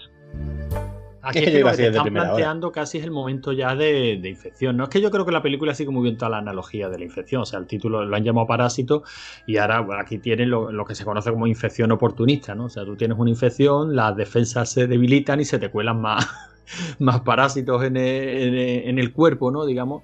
Y cuando tú ya estás viendo este tipo de escenas, sabes que esto ya bien no va a acabar. Hasta, eh, o sea, yo creo que si algo tiene este giro de, de, guion es que lo que te está planteando ya que, mira, esto ya no va a acabar bien. Aquí lo que tienes son a una panda de hijos de puta luchando por el huésped. A ver, quién, se, quién se lleva la tostada, pero no se la va a llevar ninguno. O sea, esto va a acabar como, como Rosario de la Aurora. A mí ese plano de apuntarle con, la, con el teléfono me recordaba mucho a lo que la peli esta de Asesinos Natos no sé si te, si te acuerdas, cuando se meten en la, en la cárcel y, y, los asesinos empiezan allí a hacer, a hacer, el salvaje y está un periodista por allí con un periodista por allí con ellos que va a coger una pistola y le dice le dice ella, no, no, tú dispara con esto y le da la cámara. O sea, sí, ya, en es, ya en esa peli ya se estaba planteando esto de decir, es que hay armas hoy día que son bastante más peligrosas que una pistola, ¿no? Hombre, es que y, les jodía la vida. O sea, claro, es que les jode la vida. O sea, es que la, hoy la, la, información al fin y al cabo lo, lo, es todo. Vosotros basáis vuestra infección en la mentira, en que en esta mentira que os habéis montado, y yo tengo en mis manos el, el poder de, de, de, desmoronarlo, ¿no? Aunque ahí había una situación de tablas un poco extraña. Aquí se da una situación un poquito rara. Yo no sé cómo ellos, que con esa. Con, con esa cantidad de recursos que tienen, pueden abusar también de ellos hasta tal punto, ¿no? Vale que están en tablas, pero dice, vale, me vaya a joder la vida a mí, pero tu marido va a salir de su de su escondite y lo van a pillar. Y a, este seguramente unas deudas que hacen que te encierres en un sótano durante X años, es que te van a costar la vida. O sea, e- esos deudores no van simplemente a hacerte firmar una letra de cambio y a renegociarte la deuda. Esos te, te, te van a matar. Si no, no tiene sentido que te escondan, ¿no? Es que yo creo que a esa altura ya había, esa pareja había perdido la cabeza completamente. O sea, yo Sí. creo que el, el marido No, no, ya la tenía perdida y ella yo creo que a esa altura la había perdido, porque es lo que tú dices. O sea, tú puedes amenazar a esa familia, voy a mandar la foto, pero ¿qué pretendes? O sea, ¿qué quiere que ocurra? O sea, eh, vosotros salís, exacto, vosotros salís a la luz también. ¿Esta familia qué pasa? ¿Que va a volver al sótano del que han salido? Bueno, Sí, Pues ya darán los dos allí, ¿no? claro, ya darán con otro con otros de los que aprovecharse, ¿no? Son jóvenes y tienen recursos, ¿no? O sea, yo creo que no estaba tan compensado esa situación de tablas. Pero bueno, lo que tú dices, ya hay que llegar a un punto de decir, vamos a ver a dónde llevamos esto y va- para luego el final, ¿no? El gran final. Una cosa, antes que, que vayamos hacia adelante, a mí lo que me encanta es cuando ya se desvela que hay un tío allí viviendo en el sótano, o en el subsótano del sótano, digamos, en, la, en, en- en el zulo este, cuando se da cuenta todo el mundo de que el pobre crío, ese, ese hijo de la familia rica que dibujaba cosas negras, era porque en alguna ocasión había visto a este pobre señor que salía del, del sótano, pero él no sabía que había nadie allí y para él era un fantasma. Y te lo retratan de una manera fantástica, que parece un yokai japonés, con esos ojos saltones, y, y la verdad es que, que es una escena pavorosa, vamos. Porque claro, tú en la, confort, o sea, en la confortabilidad de tu casa, en esa zona segura, digamos, eh, claro, te aparece un tío por allí y te cagas vivo. Claro, el pobre niño, que es el único que lo ha visto, es el que tiene un trauma por culpa del, de este señor que vive en el sótano. ¿Vosotros esperabais un giro así? ¿Qué va? Qué coña, ¿verdad? Yo es Qué que me va. quedé, me acuerdo de verlo y me quedé con el culo completamente torcido. Que estaba convencido que eso era una comedia sin más. No. Bueno, yo sí, yo sí me lo esperaba, ¿eh? Pero vamos, también yo, pero yo no había, yo no llegué a la peli de, o sea, no me esperaba este giro, pero que la peli iba a acabar mal, sí. No sé, pero supongo porque había leído ya algo, ¿no? Yo No, y por la que nadie. portada, tú ves la portada y no, no, no es una portada de comedia.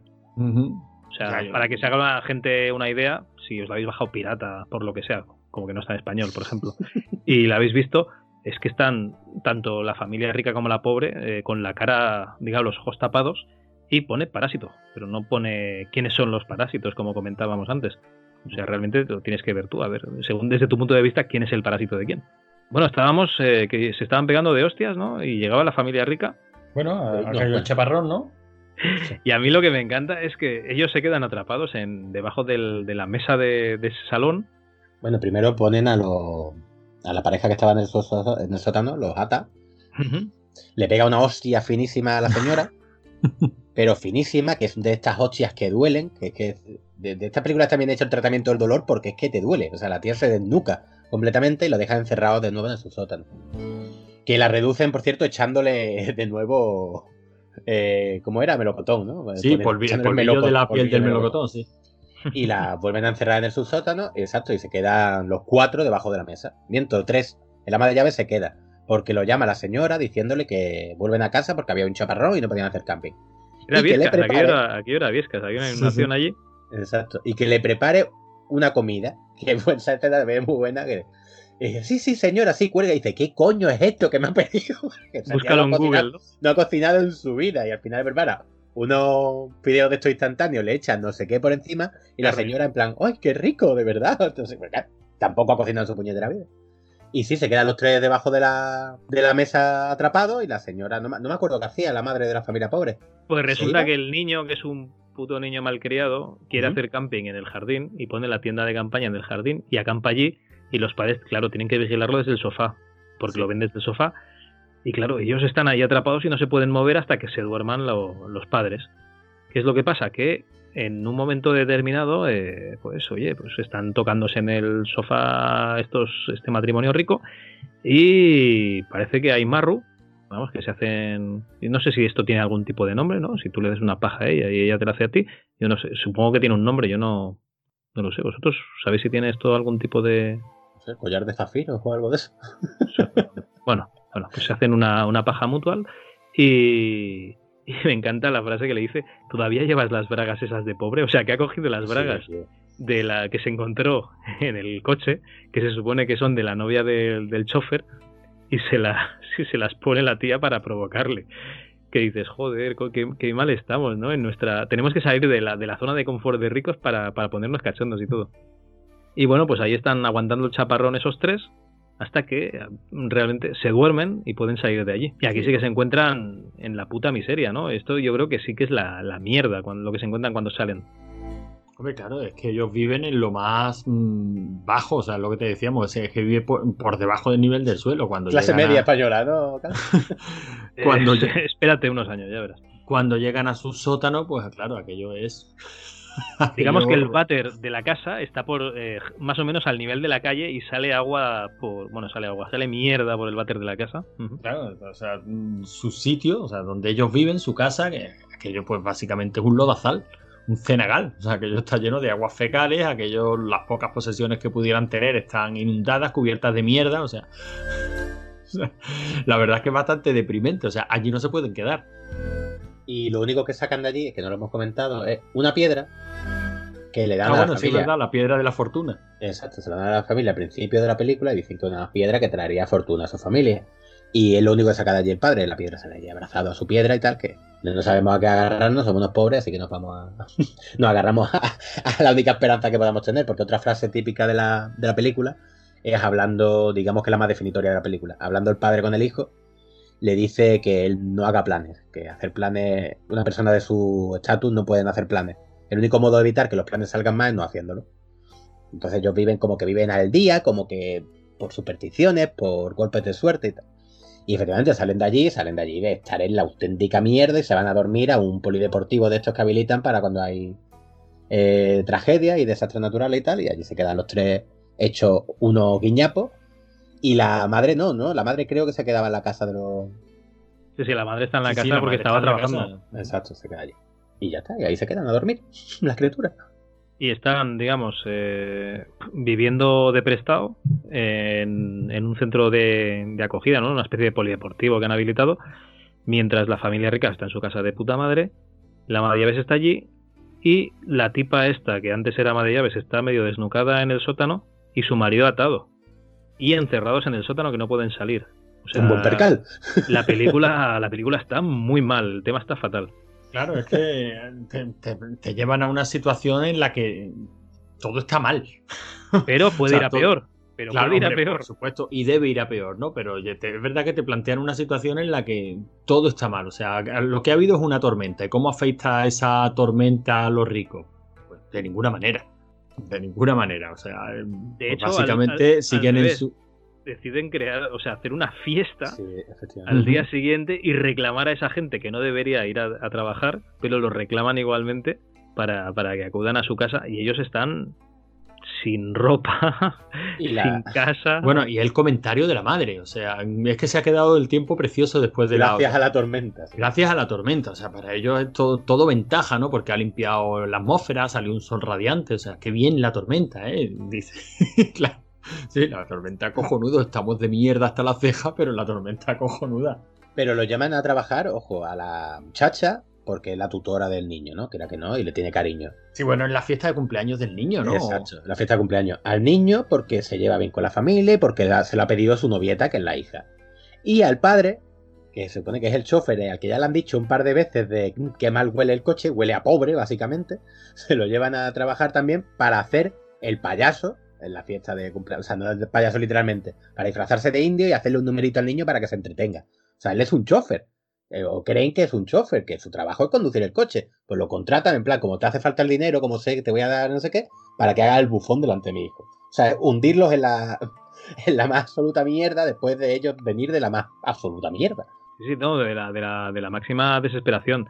De hecho, el, el hijo eh, empieza a plantearse qué cojones hace allí, que esto es Marte.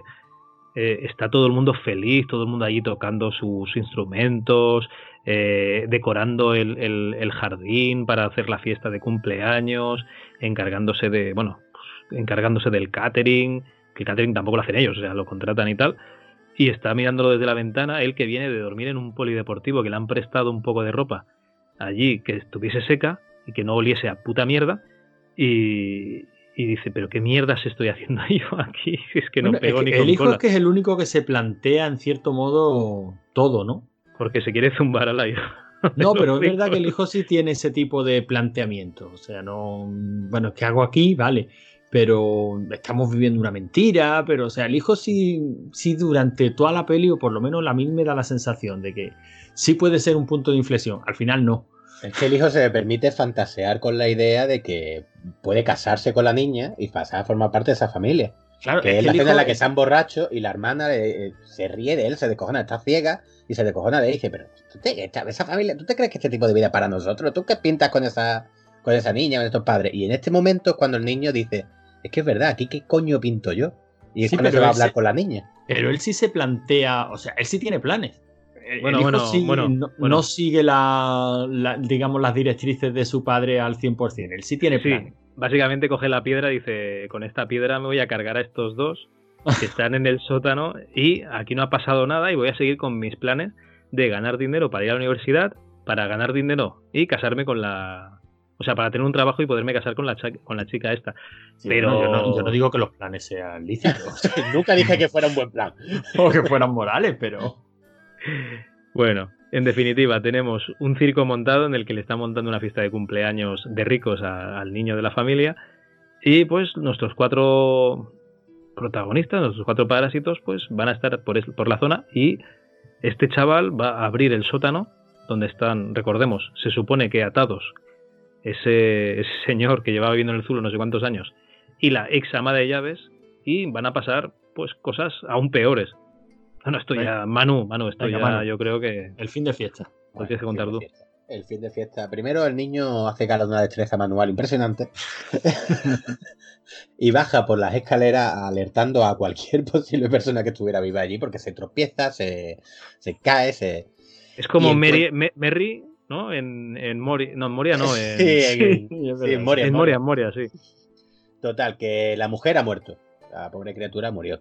Como era de esperar. Como era de esperar después de la hostia que se pega, que en serio, quien vea la película, si eso quiera que no.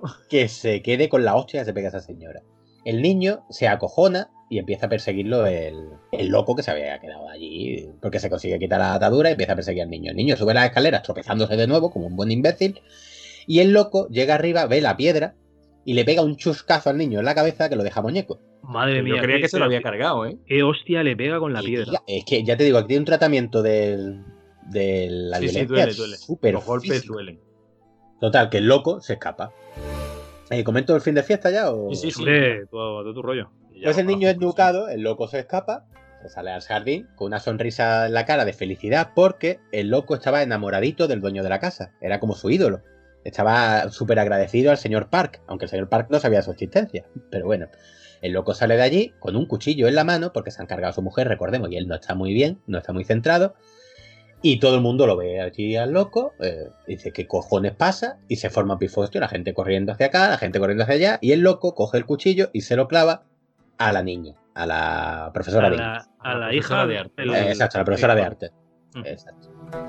Y al niño le da, al niño pequeño, al niño de la familia rica, le da un chungo, le da un ataque epiléptico de los nervios y tal. que Ya nos habían dicho varias veces que tenía ataque epiléptico. Se queda allí. No tiene mayor ocurrencia el señor Park, el rico, que decirle a, a Kitaik, al prota, decirle Al, espera, al, al chofer al que al está, chofer, está perdón, intentando que no se desangre su, Su hija, hija. Su hija. recordemos, que le está poniendo la mano en la herida del cuchillo para que no se desangre. de decirle, deja esa y ve a atender a mi hijo que está, que tiene un chungo. Y no solo eso, sino que cuando se, hace- se acerca al Kitae, que lo ve a chofer, y está cerca de él, no puede evitar taparse la nariz. En plan de, Dios mío, pero qué peste huele este hombre a pobre, que es un el, tema que el, el- lleva el olor a pobre, sí, está durante toda la peli. está durante toda la película y en este momento es cuando... Y entonces ves al chofer que Se le cruzan "Hasta- los cables. Sí. hasta en este momento que estoy aquí, es, es mi hija, tú no sabes que es mi hija, pero la acaban de apuñalar a esta señora. hasta en este momento no puedes aguantar mi olor. Se le va la pinza completamente y se carga. Ojo, que no es el olor del chofer, es el olor del tío que estaba en el zulo, ¿eh? Pero sí, sí. es la misma cara que le ha hecho a él. La y misma cara a- que le ha Sí, hecho y, olor a y pobre. los comentarios que hacía del coche y. Ujú. Efectivamente, olor a pobre. Total, que el chofer se carga a Rick. Y se forma allí un pifostio y el chofer sale huyendo. No sé si se llega a ver si sale huyendo porque ya hay un corte de... Sí, sí, no, no, se pira, se ve que se pira. Se ve que se pira. Y ya pasamos a... No sé si son unos meses, una semana o unos días después. Hasta que se recupera. Eso es imposible. Le ha chafado la puta. Con el, con el- Sí, sí, con con, el el, con el meco que le da, mm, resulta increíble. Eso es como si te calles 10 plantas, tío, en la cabeza. con la cabeza. Bueno, ahí podría haber una interpretación, porque se ve al chaval despertarse en la sala del hospital y empieza a contar con voz en off de. Me contaron que mi hermana había muerto y me reí. Y empieza Sí, a no, reír. no, el, el chaval por lo que sea tiene un chinazo bien dado, pero bien dado. Y, Y, aquí- y- aquí creo que donde la peli se azul la la vamos. Bueno, el La La Land se lo hace cuando él se imagina Eso. que, que su padre está viviendo en el sótano de la casa, como, como ese otro, el que estaba huyendo de las deudas, Bueno, yo creo que eso sí es verdad. que El padre Bueno. se quedó. que ha sobrevivido. Sí, porque hace, hace luces. Lo que pasa es que, claro, te lo está contando un tío que está loco. ¿Vale? Está loco, no está, está tocado. Está un poco tocado. Eh, digamos que él va a la casa a ver qué ha pasado. Ve las señales de Morse que está haciendo con las luces aquellas que había en la escalera eh, su padre. En lo que le, que le explica que está viviendo allí de malas maneras, pero bueno, que está, que está viviendo allí. Y entonces el hijo se imagina que va a ganar, va a tener un trabajo. O sea, su objetivo en la vida ya es claro, es ganar dinero para comprar la casa y reunir a la familia. Y reunir a la familia. Poder Correcto. sacar al padre del sótano. Correcto. Pero yo, yo me lo comí, ¿eh? Bueno, vale, pero tú te comes muchas cosas. no, en serio, me creía conforme lo estaba contando. Estaba viendo con mi novia y mi novia diciendo, venga, por favor, venga, por favor. De verdad. Y yo, tío, ¿en serio va a acabar así la película? Qué maravilloso. La película no. Es que nunca te lo creer perfect- Te lo puedes creer perfectamente y podía haber terminado ahí. Hubiera sido un final de mierda. Sí, efectivamente, es que nunca jugó, o sea, nunca ha hecho eso la película. No, no hay motivo que te, que te diga esto es todo imaginación del niño. Claro, por creía- eso digo. pero- Digo, de verdad va a acabar así. De verdad va a acabar así. Y luego me acordé de las frases del No, no. padre. Si tan fácil planes. Si Sí. tan fácil fuese, mm, no les haría falta todos estos trabajos de mierda de parásitos. Claro, es que ese es el leitmotiv de la. Precisamente Bueno, lo que pero estaba es que- el padre durante toda la película. Nunca Pero es que tam- porque no salen bien y el niño vuelve a hacer planes.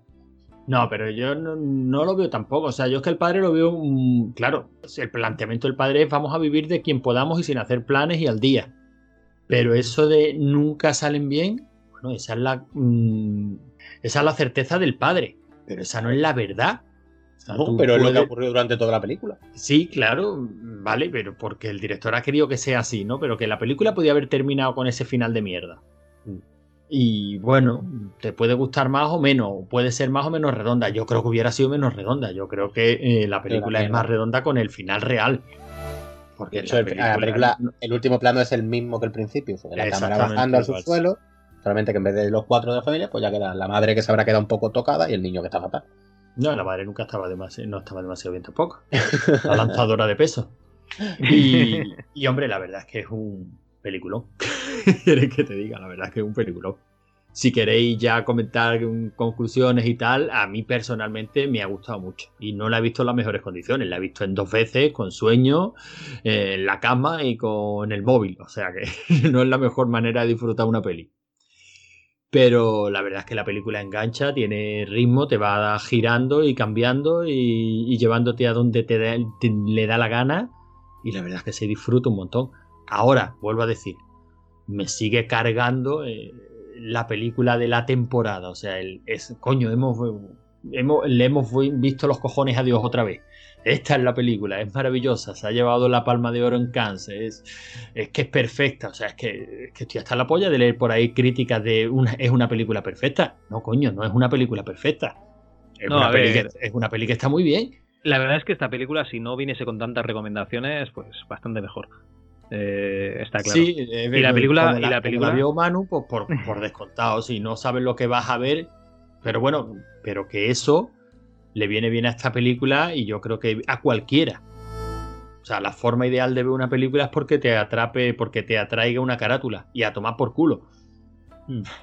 Es que Porque esta si esa no te puede, buena, te va a pegar un mazazo. Y esta Esta- peli, hombre, esta carátula no te puede atraer. Es como Visitor Q, es que es una carátula que no, que no atrae, tío. Si Pero bueno, hubierais eh, visto esta película sin que nadie la recomendara, o sea, tal como la vi yo, que hubierais pensado. O sea, seguramente ¿qué, mucho qué, mejor. qué película no acabo de ver sin esperármelo? O sea, No, no, no, sí, sí, sí, seguramente hubiera ca- acabado con la... Vamos a ver, que yo estoy convencido de que he visto un peliculón, ¿eh? Que la peli nos hemos centrado en la historia y hemos, y hemos ido siguiendo el guion, pero la peli es una puta obra de arte. O sea, la película tiene planos que son una puta obra de arte. Que son, estoy seguro de que son para cogerlo y analizarlo punto por punto porque tiene que estar llena de detallitos sea, yo qué sé, o sea, yo esa familia orgullosa enseñando esa pared. En una de las conversaciones creo que estaba hablando con la madre y está la pared allí colgada con las obras de, bueno, es cuando le pregunta si es un perro o un lobo, ¿no? Sí.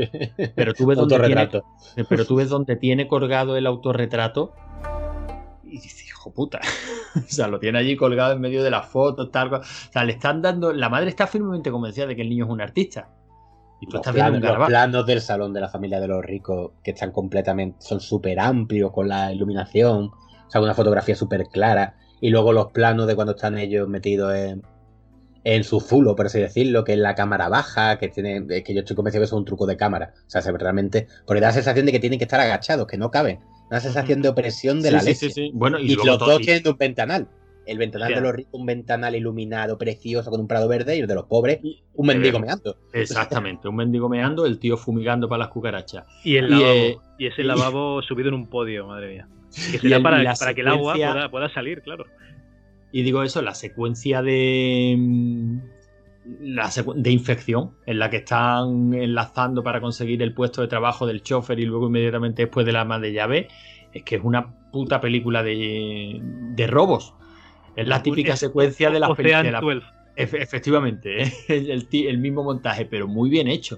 O sea, la peli es una gozada, la verdad es que la peli es que es muy buena. es que es muy buena.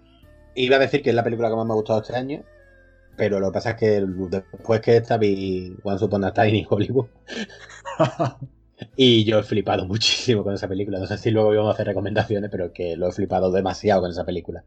Pero está ahí entre las mejores que he visto este año. O sea, a mí me, me flipó muchísimo. Ya he explicado también. Es verdad que yo ahora mismo soy muy tonto con el cine coreano. Yo que sé, a mí es que me gusta muchísimo. Bueno, yo lo recomiendo, lo recomiendo sinceramente porque creo que hay unas películas muy, muy buenas y que la gente a lo mejor no ve porque da pereza, tío, porque es asiático, no lo sé.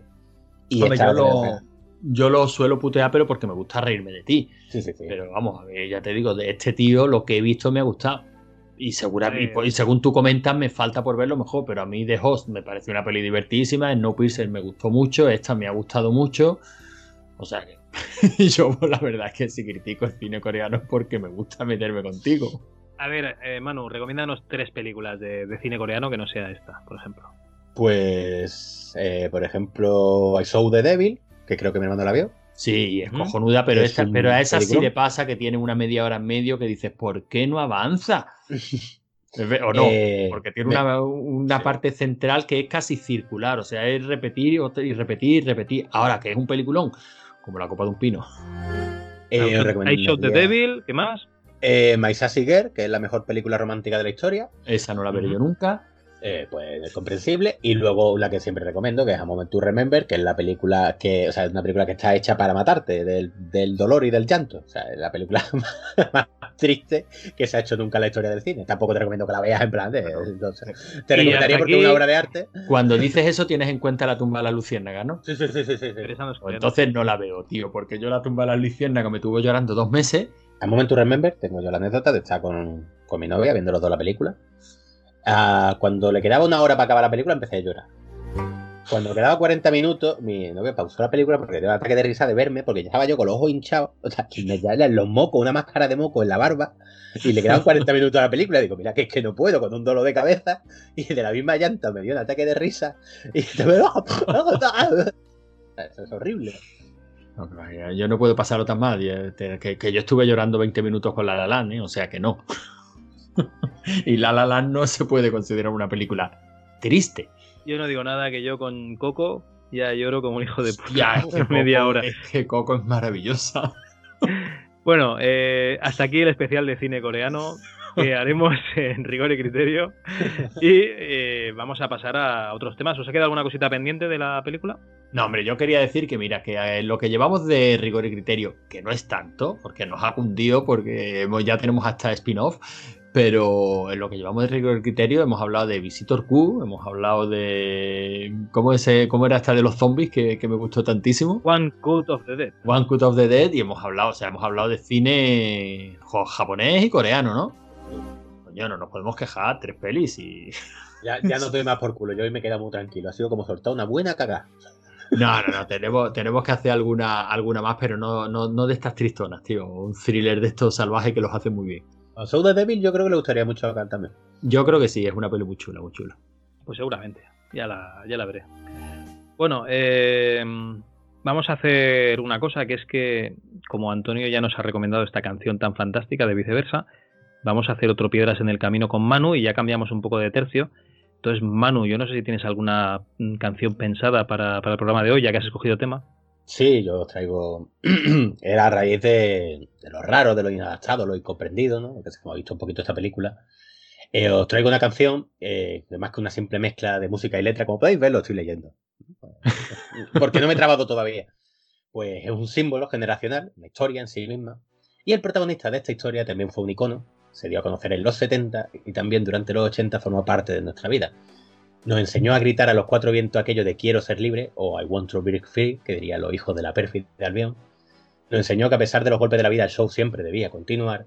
Nos enseñó a luchar por ser como somos, a pesar de que la sociedad trate de inculcarnos un modo de pensar y de ser más típico. Y lo recordamos como un auténtico símbolo de lo que fue Barcelona a principios de los 90, con toda la preparación para las Olimpiadas y tal. Un hombre, un mito, un coloso, un genio, que tristemente se nos llevó esa terrible enfermedad llamada SIDA en 1991. Y hablo, como no podía ser de otra manera, del torete. Y para él esta copla de Cordón 4 llamada precisamente Al Torete.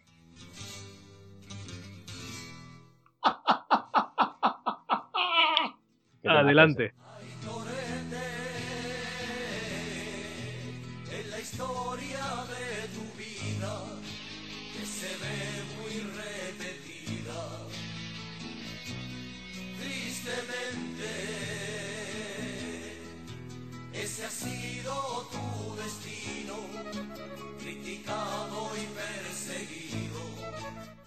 No, no, no creas que no es hijo de puta que, que- que se queja de tu viceversa y pone esta mierda.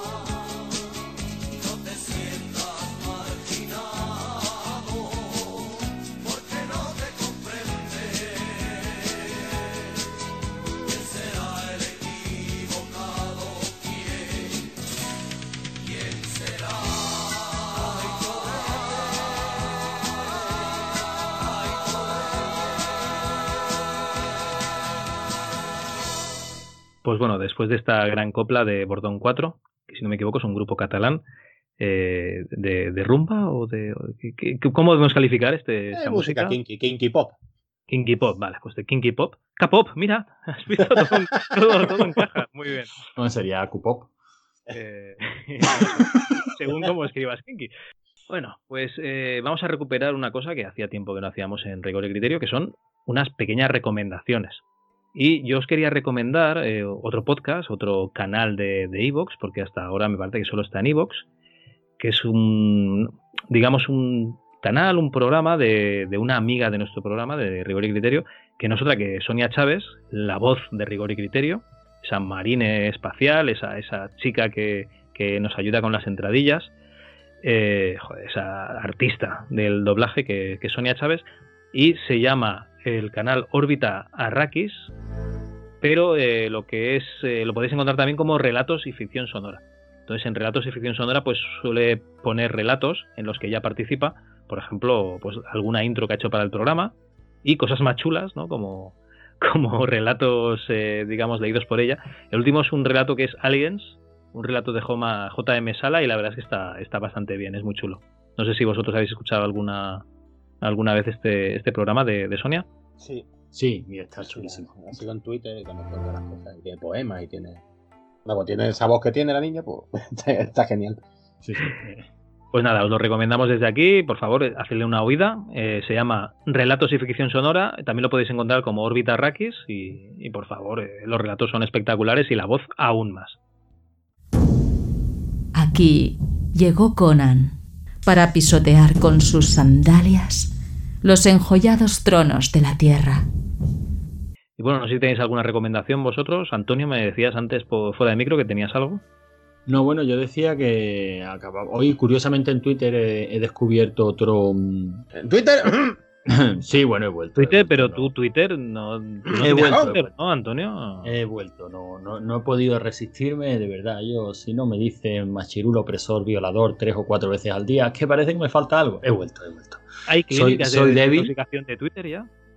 Deberían de ponerlas porque a mí me ha costado. Oye, he aguantado cerca de cuatro semanas sin, sin Twitter y feliz, ¿eh? Lo que pasa es que luego tuve un cumpleaños infantil, aquello fue terrible, era el aburrimiento infinito. Y digo, mira, eh, vosotros estabais muy callados por Telegram y volví, volví. Tienes que descubrir Instagram. Ya en Instagram lo petas, Antonio. todo más feliz, ¿no? Que va, que va, que va. Y, y bueno, sí, he, he vuelto a Twitter y, y- y no me arrepiento, no me arrepiento. Porque la verdad estoy descubriendo eh, grandes momentos, estoy viviendo grandes momentos. Uno de ellos ha sido, pues bueno, que hoy he descubierto un nuevo podcast de un nuevo podcast retro y porque de- todavía, todavía escuchas podcast de retro. eh, sí, bueno, sigo cayendo, como igual que vuelvo a Twitter, sigo cayendo. Eh, eh, uno de mis contactos de Twitter pues ha puesto un, un enlace a un podcast reto que lleva un capítulo y me he puesto a escucharlo. Me he puesto a escucharlo hoy un capítulo porque el trabajo pues se hace largo muchas veces, pesado y "Ah, vamos a, ver estos chavales qué, tal se les da y mis recomendaciones, por favor, no hagamos más podcast reto. No, ya, ya es suficiente. Pero Ya. nadie, nadie. No, no, nosotros tampoco. Si no, Todopoderosos, si Todopoderosos quiere hacer un podcast retro, ¿tú se lo vas a negar a esos colosos de las ondas? O, Bueno, si Todopoderoso quiere hacer un podcast retro y, y lo meten solo y exclusivamente en su aplicación, como yo no me descargaré su aplicación, pues tampoco me afectará. Por favor, ya no hagamos más podcast retro. Ya está bien. Ya, los que estamos ya, eh, ya es suficiente. Ya es suficiente. Ya, ya incluso nosotros ya sobramos. O sea, por favor, no, ya. Ya está bien. Ya. Ya todos hemos visto. Además, eh, lo esta- lo estaba escuchando y decían, vamos a hablar de una película bastante desconocida que, que es de las Starfighter. Digo, sí, los cojones. Pero lo han dicho así, es bastante desconocida y fue un éxito comercial. Digo, ole. A lo mejor esa gente no, no escuchaba en fase bonus cuando entrevistamos a la protagonista, pero Ah, ellos a su bien. rollo. Bien, bien. O sea, que sí, claro que sí, hombre, esta no la conoce nadie. También sigo en Twitter a otro chaval que dice sagas desconocidas de videoclub. No sé qué Rambo. es. Pues, pues- pues- pues va de ese palo. Y digo, desconocidas, pero ¿por quién? Sagas olvidadas de videoclub, cortocircuito. Ol- Olvidado, cortocircuite. Hombre, vamos a ver. Desconocido. el Fuiste, sitio, se ha está en el autoinclusivo. sitio que le toca, pero Claro, olvidado no está. Hurto inclusivo. Pero, por- por favor, vamos a dejarlo ya. Ya es suficiente. Ya estamos, ya, ya tenemos bastante. Yo fui a GB Wannabe. Ya. Mi recomendación para hoy es, por favor, hablemos de cine coreano, todos. Abracemos el cine coreano, pero por favor hablemos de cosas diferentes. Y ya está. Eh, así me quedo, Javi. A ver, ¿Te has quedado bien? Yo sí, voy a Guárdate- dormir, voy a guárdate- dormir como un bendito. Guárdate algo para el dogma, tío. Tampoco te lo sueldes todo aquí. Ah, sí, sí, para el Dogma tengo guardado lo mío. Ah, no, tú tienes recomendaciones, pero recomendaciones de verdad. Sí, sí, yo tengo una recomendación de Vale. en Twitter que Es escuché. Igual. No, coño. El otro día en Twitter que vi a Ah, un vale, vale, chaval vale. que habían colgado un, un podcast nuevo, está muy chulo hablando de la Starfight. no, es broma. es broma. Es broma, a broma. Es broma, es broma, broma. Yo tengo una recomendación de verdad y es de Death Stranding, que ya la está recomendando mucha gente, pero que es seguramente el mejor juego que ha salido de esta generación, así que la gente que lo juegue ya. Era el, simula- el simulador de paseos que Simulador de, el simulador de paseo, sí. El globo, ¿no decían? Seguramente sea el mejor juego que ha salido esta generación. Y me pasó lo mismo que con Once Upon a Time in Hollywood, que es lo mismo. Me Oye, pero este gente- juego, yo tengo, un- yo tengo una duda, porque yo, yo no lo tengo. Sí. Entonces, la duda que tengo es, dicen que está muy orientado al online. Si juegas tú solo, ¿te comes la mierda o, o se puede jugar bien? Yo no sé si se puede jugar solo. O sea, se puede jugar solo sin problema. La cosa es que el juego está diseñado para. Tiene un online asíncrono que lo han llamado. Que es que tú no ves a los jugadores, pero ves las construcciones que van haciendo los jugadores, las señales. Y es muy rollito Journey. Al Journey se lo habrá jugado, imagino, ¿no? No, pero he visto un vídeo en YouTube y con esto ya tengo bastante. Pues un juegazo espectacular también. Pues es muy rollito Journey de que, o sea, la sensación de tú estás subiendo una montaña y te van dejando por allí indicadores, mejor tira por aquí, mensajitos de ánimo que pasas por encima y al personaje le sube un poquito la resistencia. Es como, te va, como que se va ayudando a la comunidad y está súper chulo. Y todavía En no offline- Pero eso es como lo No, que no hay troles en, en este juego, no hay. ¿no? No, es acojonante. eso es la como lo que hacían que en Dark Souls, ¿no? También que podías dar dejar pistas. Sí, pero bien hecho. O sea, aquí Ah, vale. no te encuentras una escalera, o sea, no, no tienes cómo llegar a los hartón de estos, gira y te encuentras una escalera y tú le dejas tus dieces al que ha dejado la escalera y, y lo, lo quieren, ¿no? Porque como me acabas de dar la vida. O se te están destrozando los contenedores que lleva, porque el juego efectivamente es un simulador de mensajería. Se te van destrozando los paquetes y encuentras un refugio para recuperar la- el estado de los paquetes y es como... O sea, es, que, es Pero que- la, la historia, lo, lo que te narra es que tú tienes que ir de un sitio para otro haciendo de, de, de repartidor de globo. tiene que la historia tiene muchísimo trasfondo eh, Kojima la historia es una fumada mental y sí se supone que tú estás uniendo a Estados Unidos después del Death Stranding de una catástrofe que hubo y tienes que establecer nexos de unión y básicamente tienes que llegar a los sitios y conectarlo a una red a la red Kiral que se llama y entre sitios y sitios vas repartiendo paquetes porque no hay ningún modo de comunicación entre las diferentes zonas entonces se hace la antigua usanza en cierto modo me recuerda a mí a Mensajeros del Mañana pero bien claro Perfecto. Muy bien. Pues después de estas recomendaciones, ya sabéis, eh, un podcast que no escuchar, un juego que sí jugar y otro podcast que sí escuchar. eh, tenemos los comentarios, que vamos bastante atrasados.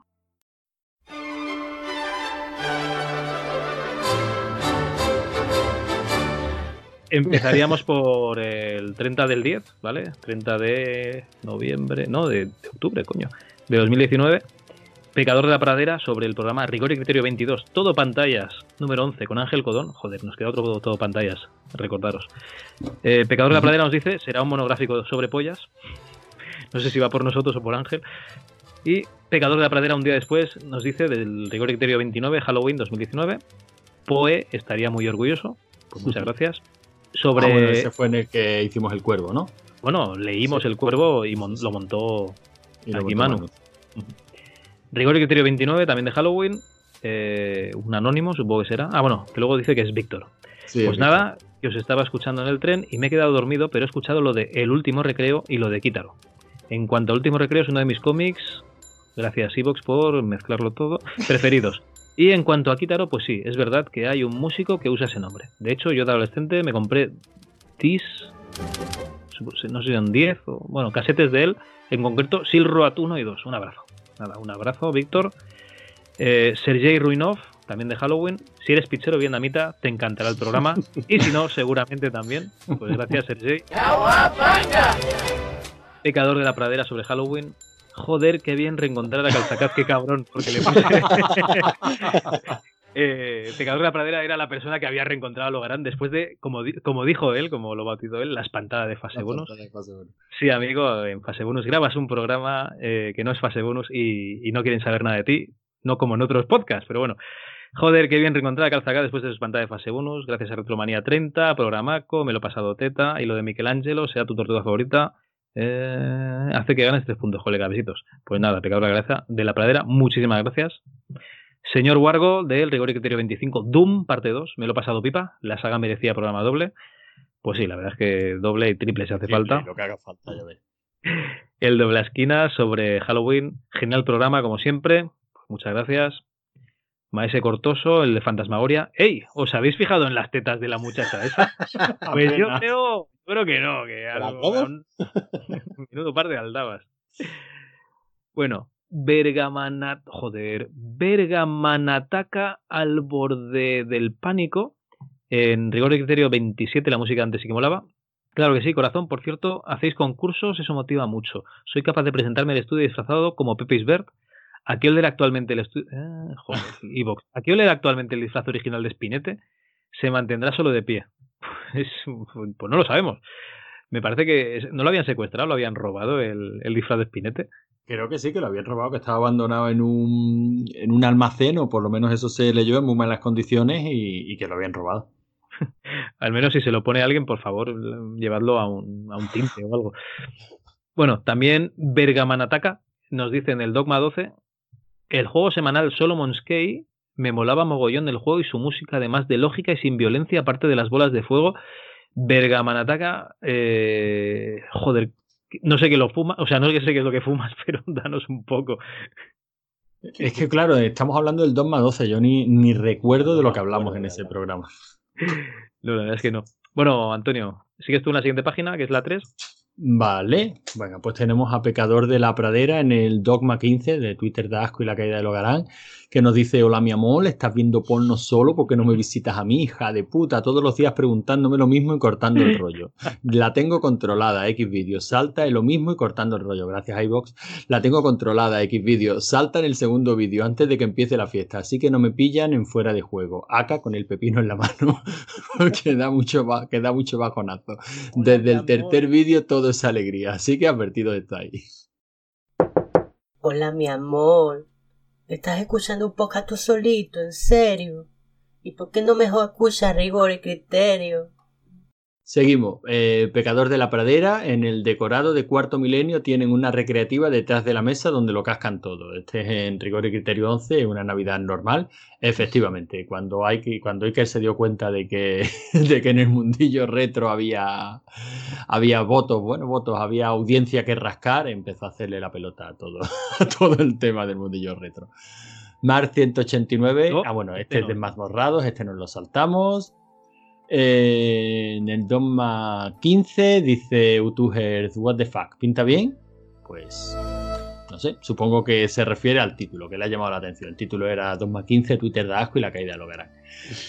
Bergaman ataca al borde del pánico. En el Dogma 15 nos dice: Hace cuatro años que me quité del Facebook y del alcohol. No llegué a tener Twitter, ni Instagram, ni puta gana. En plan entretenimiento me mola oír programas como este que hace Peña de En plan entretenimiento me mola oír programas como este que hace Peña de mi quinta. Gracias, iVox. Más o menos porque lo de las redes sociales es lo peor. Carlos Pumares, qué grande. Las letras son universales y cada, y cada vez se usan menos para escribir. Jajaja. Mire, las letras son universales, no extranjeras. Qué grande. Pues la Vale. verdad es. Esto lo decía por eso, porque yo me fui de Twitter. Ya he vuelto Bergaman Ataca, lo siento. de que igual, nada, es más morrado, es más Evilord nos dice en el radio onda expansiva, eh, aquel que titulamos Super Disco Chino. Aquel que- que titulaste. Qué hijo de puta. Qué hijo de puta. Bueno, era no un radio- 2000 visitas. Era un radio onda expansiva con, con canciones que Manu se curró de, de videojuegos japoneses, ¿no? Toma un like antes de escucharlo, con tres cojones. Es un tío. El pecador de la pradera dice también en ese radio onda expansiva musicote del bueno y vuelve a decir la del Silent Hill 4 canela. Bueno, y tanto. En el Dogma 13 hablar por hablar, Bergaman ataca al borde del pánico nos dice el libro de Amstrad Eterno, puta mierda. Eso es una crítica condición. Pero de, de, de Bergamán ataca, ¿eh? No, no, no es. Sí, sí, sí, por Bergaman, supuesto. Ber- Bergaman ataca, no será un seudónimo de David, ¿no? Y, y en el radio onda expansiva del superdisco chino, Mr. P nos dice: Radio onda expansiva, así sí. Ni era autómata es magnífico. Silent Hill también. Para el siguiente hay algún corte del Ace Combat que es muy épico. Sí, sí. Sí, Para el siguiente te van a poner la del torete. No, estuve, estuve escuchando de. Porque es verdad, pedazo de banda sonora tiene Light Combat. A ti te iba a gustar, Carl. Es muy heavy longuera, tiene un montón de temas súper variadas, está súper chulo. Si me suena que algún tema estuve mirando para, para el de heavy metal, pero pero es que no, no podía poner tanto. Para la segunda parte, coño, esto- ese estuvo muy chulo. bueno, cuando acabe el de los 90 ya, ya veremos. Bueno, Bergaman ataca o nos dice una vez más en 2 más 13 hablar por hablar. Espero que sí. Con los años de entre los curris dando el callo proletario y los Fraggle hipini, bueno, hipinini perroflautas, al final me quedo con los Gori. Ese- porque hacíamos alusión a que tendremos que hacer el programa de los Fraggle algún día. Gori, gori, gori. Pues sí, la verdad es que ya toca también. Y bueno, página 2. ¿Sigues tú, Manu? No lo tengo delante. Bueno, sigo yo. y vete abriéndolo, cabrón. Pero es que no sé cómo lo veis. Ahora, ahora mismo lo paso por, por el grupo, no te preocupes. Bergaman Ataca nos vuelve a decir, y el diseño del super diseñador de Dynamic, otro mojón, en el 2 13, no sé a qué se refería, la verdad. Eh, radio Onda Expansiva, mira Manu, eh, no- a lo mejor no es de los más escuchados, pero de los más comentados tu Radio Onda Expansiva seguro, ¿eh? El Vicius nos dice, cabronazo, me has hecho llorar sangre con las gaviotas del Illusion of Time, me chirriaban cada vez que las oía. Qué rabia nostálgica más buena. Qué bonito. Eh, bueno, tú le contestas, les vas contestando, también por aquí, por aquí, por aquí. Y hostias con criterio te lo vamos a dejar para que lo comentes en ese en el propio spin-off. Y en el 2 más 9 de pajilleros ególatras y podcaster gangosos. Eh, ahí a quien criticábamos. No me acuerdo. Todo tío por lo que se ve, ¿no? Podcasters gangosos lo pusiste tú. Yo eh, jamás en la vida. cuando, cuando nos reímos un gangoso. pelín de, de, de De David. podcaster gangosos. sí. De David. ¡Que se me escucha! Y Bergaman Ataca nos dice, ojo spoiler, para cagarse, yo me traigo un spoiler mortal a través de un artículo de Wikipedia de un personaje raro que aquí viene, se encontraba, bueno, no lo vamos a leer porque es un spoiler de la última de, de Vengadores. De puta madre, antes de verla. Pues Sí, la verdad eh, es que esto de los spoilers... Aunque también te voy a decir una cosa, es, es lo que decía antes la gente. Antes tardabas, yo qué sé, tres años en ver una peli, ¿no? Desde que la estrenaban en el cine si no la habías visto, hasta que la veías por la tele o la alquilabas o lo que sea. Y si te contaban, sí, he visto una peli en la que sale uno que mata a otro y tal, te daba igual. Luego la veías y no pasaba nada. Sí, es verdad, y de hecho en el patio del cole pues te contaban las películas enteritas y eso te daban más ganas de verla. Coño, yo cuando vi la de la vida de Brian ya me la habían contado entera, es que no se habían dejado entera. ni un gag, tío. Pero bueno. En el superdisco chino nos decía Dirty Frank, pues te ha quedado una onda expansiva cojonudísima. Me has descubierto varias canciones que son la polla. Más en esa línea, please. Aunque se descargue poco, el nivel es over 1000. Ojalá, ya lo saben más. En el 2 más 15, hacía mucho que no me reía tanto. Muchas gracias por vuestro tiempo. Esto nos lo dice XL. Otra vez Bergaman ataca, que, que va full. En el rigor y criterio 30, Star 3 para Dummy. Nos dice Yupi Astraco, menudo par de referencias chungas, soy muy malvado. Seguro que en la vida real os reís literalmente con un Pues sí. Ni lo dudes. Qué bien nos lo pasamos, ¿eh? En este Star 3 para, para Dummy. Sí, sí, Volve- además- aprovechamos y volvemos a recomendar, ¿no? Eh, Star 3 Replay de, de los compañeros de también RM30. La verdad es que son Sí, dos pocas. que se llama Star Trek para Dummies, pero no es para Dummies, o sea, realmente es Star Trek para todo el mundo. O sea, si te gusta Star Trek lo vas a disfrutar porque, eh, digamos, tenemos ese tierra y afloja entre Star Wars y Star Trek. Y si no te gusta o no lo conoces demasiado, pues lo vas a conocer. O sea, no es para Dummies, es para todo el mundo. Sí, yo creo que hicimos un repasito bastante. Bueno, hicimos. Nos hicieron, nos hicieron. Exacto, que Jesús y. Y Andrés. Y Andreu, Andreu, perdón. Se me iba- es que se me estaba viniendo Andrés y sabía que Andrés no era. Jesús y Andreu de RM30 y de Podcast Replay, la verdad es que hicieron un repaso cojonudo. Bueno, y todavía los tenemos emplazados para un par de ellos más, o sea que. Sí, sí, tenemos que elegir algún juego porque también hablaremos de algunos de los juegos de Star Trek. Bueno, pues Canu 2021 también en ese programa nos decía, yo también estoy pegado con Star Trek, solo conozco a Spock, sé que ponía las manos así, las orejas que tenía y que no tenía sentimiento. Nunca me gustó porque nunca lo llegué y que no tenía sentimiento. Nunca me gustó gracias Evox porque nunca lo llegué a ver a fondo. Y pero qué coño, un crossover con Retromanía 30, he de deciros que estos crossovers de podcast me flipan, señores. Y bueno, a ver si me ponéis al día de Star Trek porque no tengo ni puta idea. Bueno, Pues a raíz de esto, teníamos. Nos hizo, no sé, ah, no recuerdo, hostia, lo siento mucho, no sé si Jesús o Andreu nos hizo un resumen de los capítulos de la nueva generación que hay que ver Y yo los tengo ahí apuntaicos para. Sí, sí, lo- los 10 capítulos que hay que ver para ponerse al día hasta llegar a la tercera temporada, ¿no? Que creo que es cuando decían que ya levantaba ya la serie y, y todos los capítulos eran maravillosos. ahí bueno. está para ver. En este de Star Trek nos dice Mario Ortiz, hola a todos, yo tengo que decir que empecé hace relativamente poco la serie original, si soy así de heavy, y ahora estoy con la nueva generación, que por cierto descubrí, y ahora estoy con la nueva generación, que por cierto descubrimentazo el podcast de Star Trek Replay, eh, gracias Evox. Y todo esto, aunque a muchos no les guste Discovery, fue gracias a ella y a los podcasters que hacían referencia a las series anteriores y me picó el gusanillo. Y nada, que ya no hay vuelta atrás y el resto caerán pronto. Bueno, pues esta es una Trek convencida que, que fíjate qué curioso ha descubierto Podcast Replay a través de Rigor y Criterio, en fin. Star Trek Pues- Replay, no Podcast Pues Replay. muy bien, fantástico. Pues sí, cojonudo. Y nos queda la última página. Venga, ¿quién se anima? En Rigor y Criterio 28, Fantasmagoria, Mazing82 nos dice: Me habéis alegrado el día con la última canción. No alabo vuestro gusto musical, pero sí vuestro extenso conocimiento. Uy, he dicho gusto, si es verdad.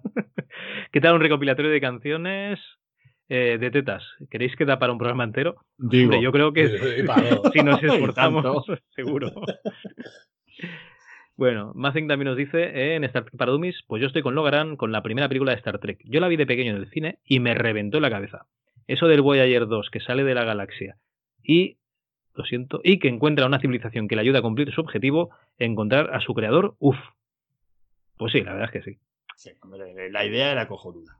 Aquí el típico tonto, digo el anónimo que dice, gracias por el spoiler majo, también en Star Trek para Dummies. A ver, hijo mío, si no ha visto Star Trek ya la primera película, que es del 79, si la querías ver, tiempo has tenido. ¿vale? Dale tiempo. Está en ello, ¿vale? Mazing 82 en el Star Trek para Dummies sobre videojuegos de Star Trek. Yo recuerdo haber jugado a X-Trek en 1992, aunque el juego creo que es mucho más viejo. Pues no sé cuál es. No, pero no lo podemos apuntar, uno de, de estos que queremos revisar. Sí. Canu 2021 en Doom parte 1. Vaya plan, mi sonido de notificaciones del móvil es el mismo de cuando echas un crédito al Street Fighter 2. Canu, cabrón, yo también. tengo ese sonido de notificaciones de Telegram. De hecho, cuando, cuando, cuando lo tengo aquí activado dicen que, que está jugando al Street Fighter. Bueno, lo habéis metido varias veces en el programa y me estaba volviendo loco eh, eh, buscando qué coño era la notificación que sonaba. Hasta que me ha dado por echar 10 segundos atrás el audio y ya me he dado cuenta que era parte del programa ese sonido. Gran, gran programa, señores. Sí, eh, eso era de cuando editaba yo, que ponía un credit y luego sonaba Here Comes a New Challenger, normalmente, si me acordaba, y era porque un credit significaba que había un participante del programa. Bueno, Canu 2021 en Doom parte 2. Buenísimas las dos partes, señores. Me han dado ganas de rejugarlo. Pues ese es el espíritu, claro que sí. Y yo creo que el resto de programas son de, o sea, de comentarios de Ostras con Criterio. Mr. P, recomendadísimo el documental For the Love of Spock en Star Trek para Dummies. Pues nada, habrá que echarle un, un ojo a ese Por el amor de Spock. A ver qué tal es. Y el resto de comentarios son de hostias con criterio, así que Manu, te lo dejamos ya, te la dejamos votando, digamos. Alright. Pues chicos, no sé, yo creo que hemos hecho un programa hablando de esa película de Parásitos, ¿no? Esa película que si fuese de otro país que no fuese Corea del Sur, seguramente pues hubiese tenido más éxito. Aunque yo creo que lo está teniendo. y, No, sí te lo ha tenido. Sí, bueno, bueno, ya me entendéis por dónde van los tiros. Y seguramente pues harán un remake estadounidense, si no es Alex de la Iglesia que hace otro remake que sea sin- simbióticos. Y nada, hemos hecho unas recomendaciones, hemos puesto esa maravillosa música eh, de Piedras en el Camino. Y además hemos leído los comentarios de los programas que quedan. Yo creo que hasta, hasta aquí ya, ya vale, ¿no? Habrá que Joder, despedirse. hemos hecho un programa canónico, esto ha sido maravilloso, vamos. Ya sabéis, no hagáis más podcast de retro, ni siquiera este. ¿Cómo era? Consejos, consejos doy que para mí no tengo. No, no, Sí, exacto, sí, sí, sí, sí, déjalo ya, déjalo ya. Ya vale, ya vale, ya. Y nada, chicos, yo creo que es el momento de despedirse, así que hasta la vista. Adiós. Adiós. Rigor y criterio. Porque no tenéis ni puta idea.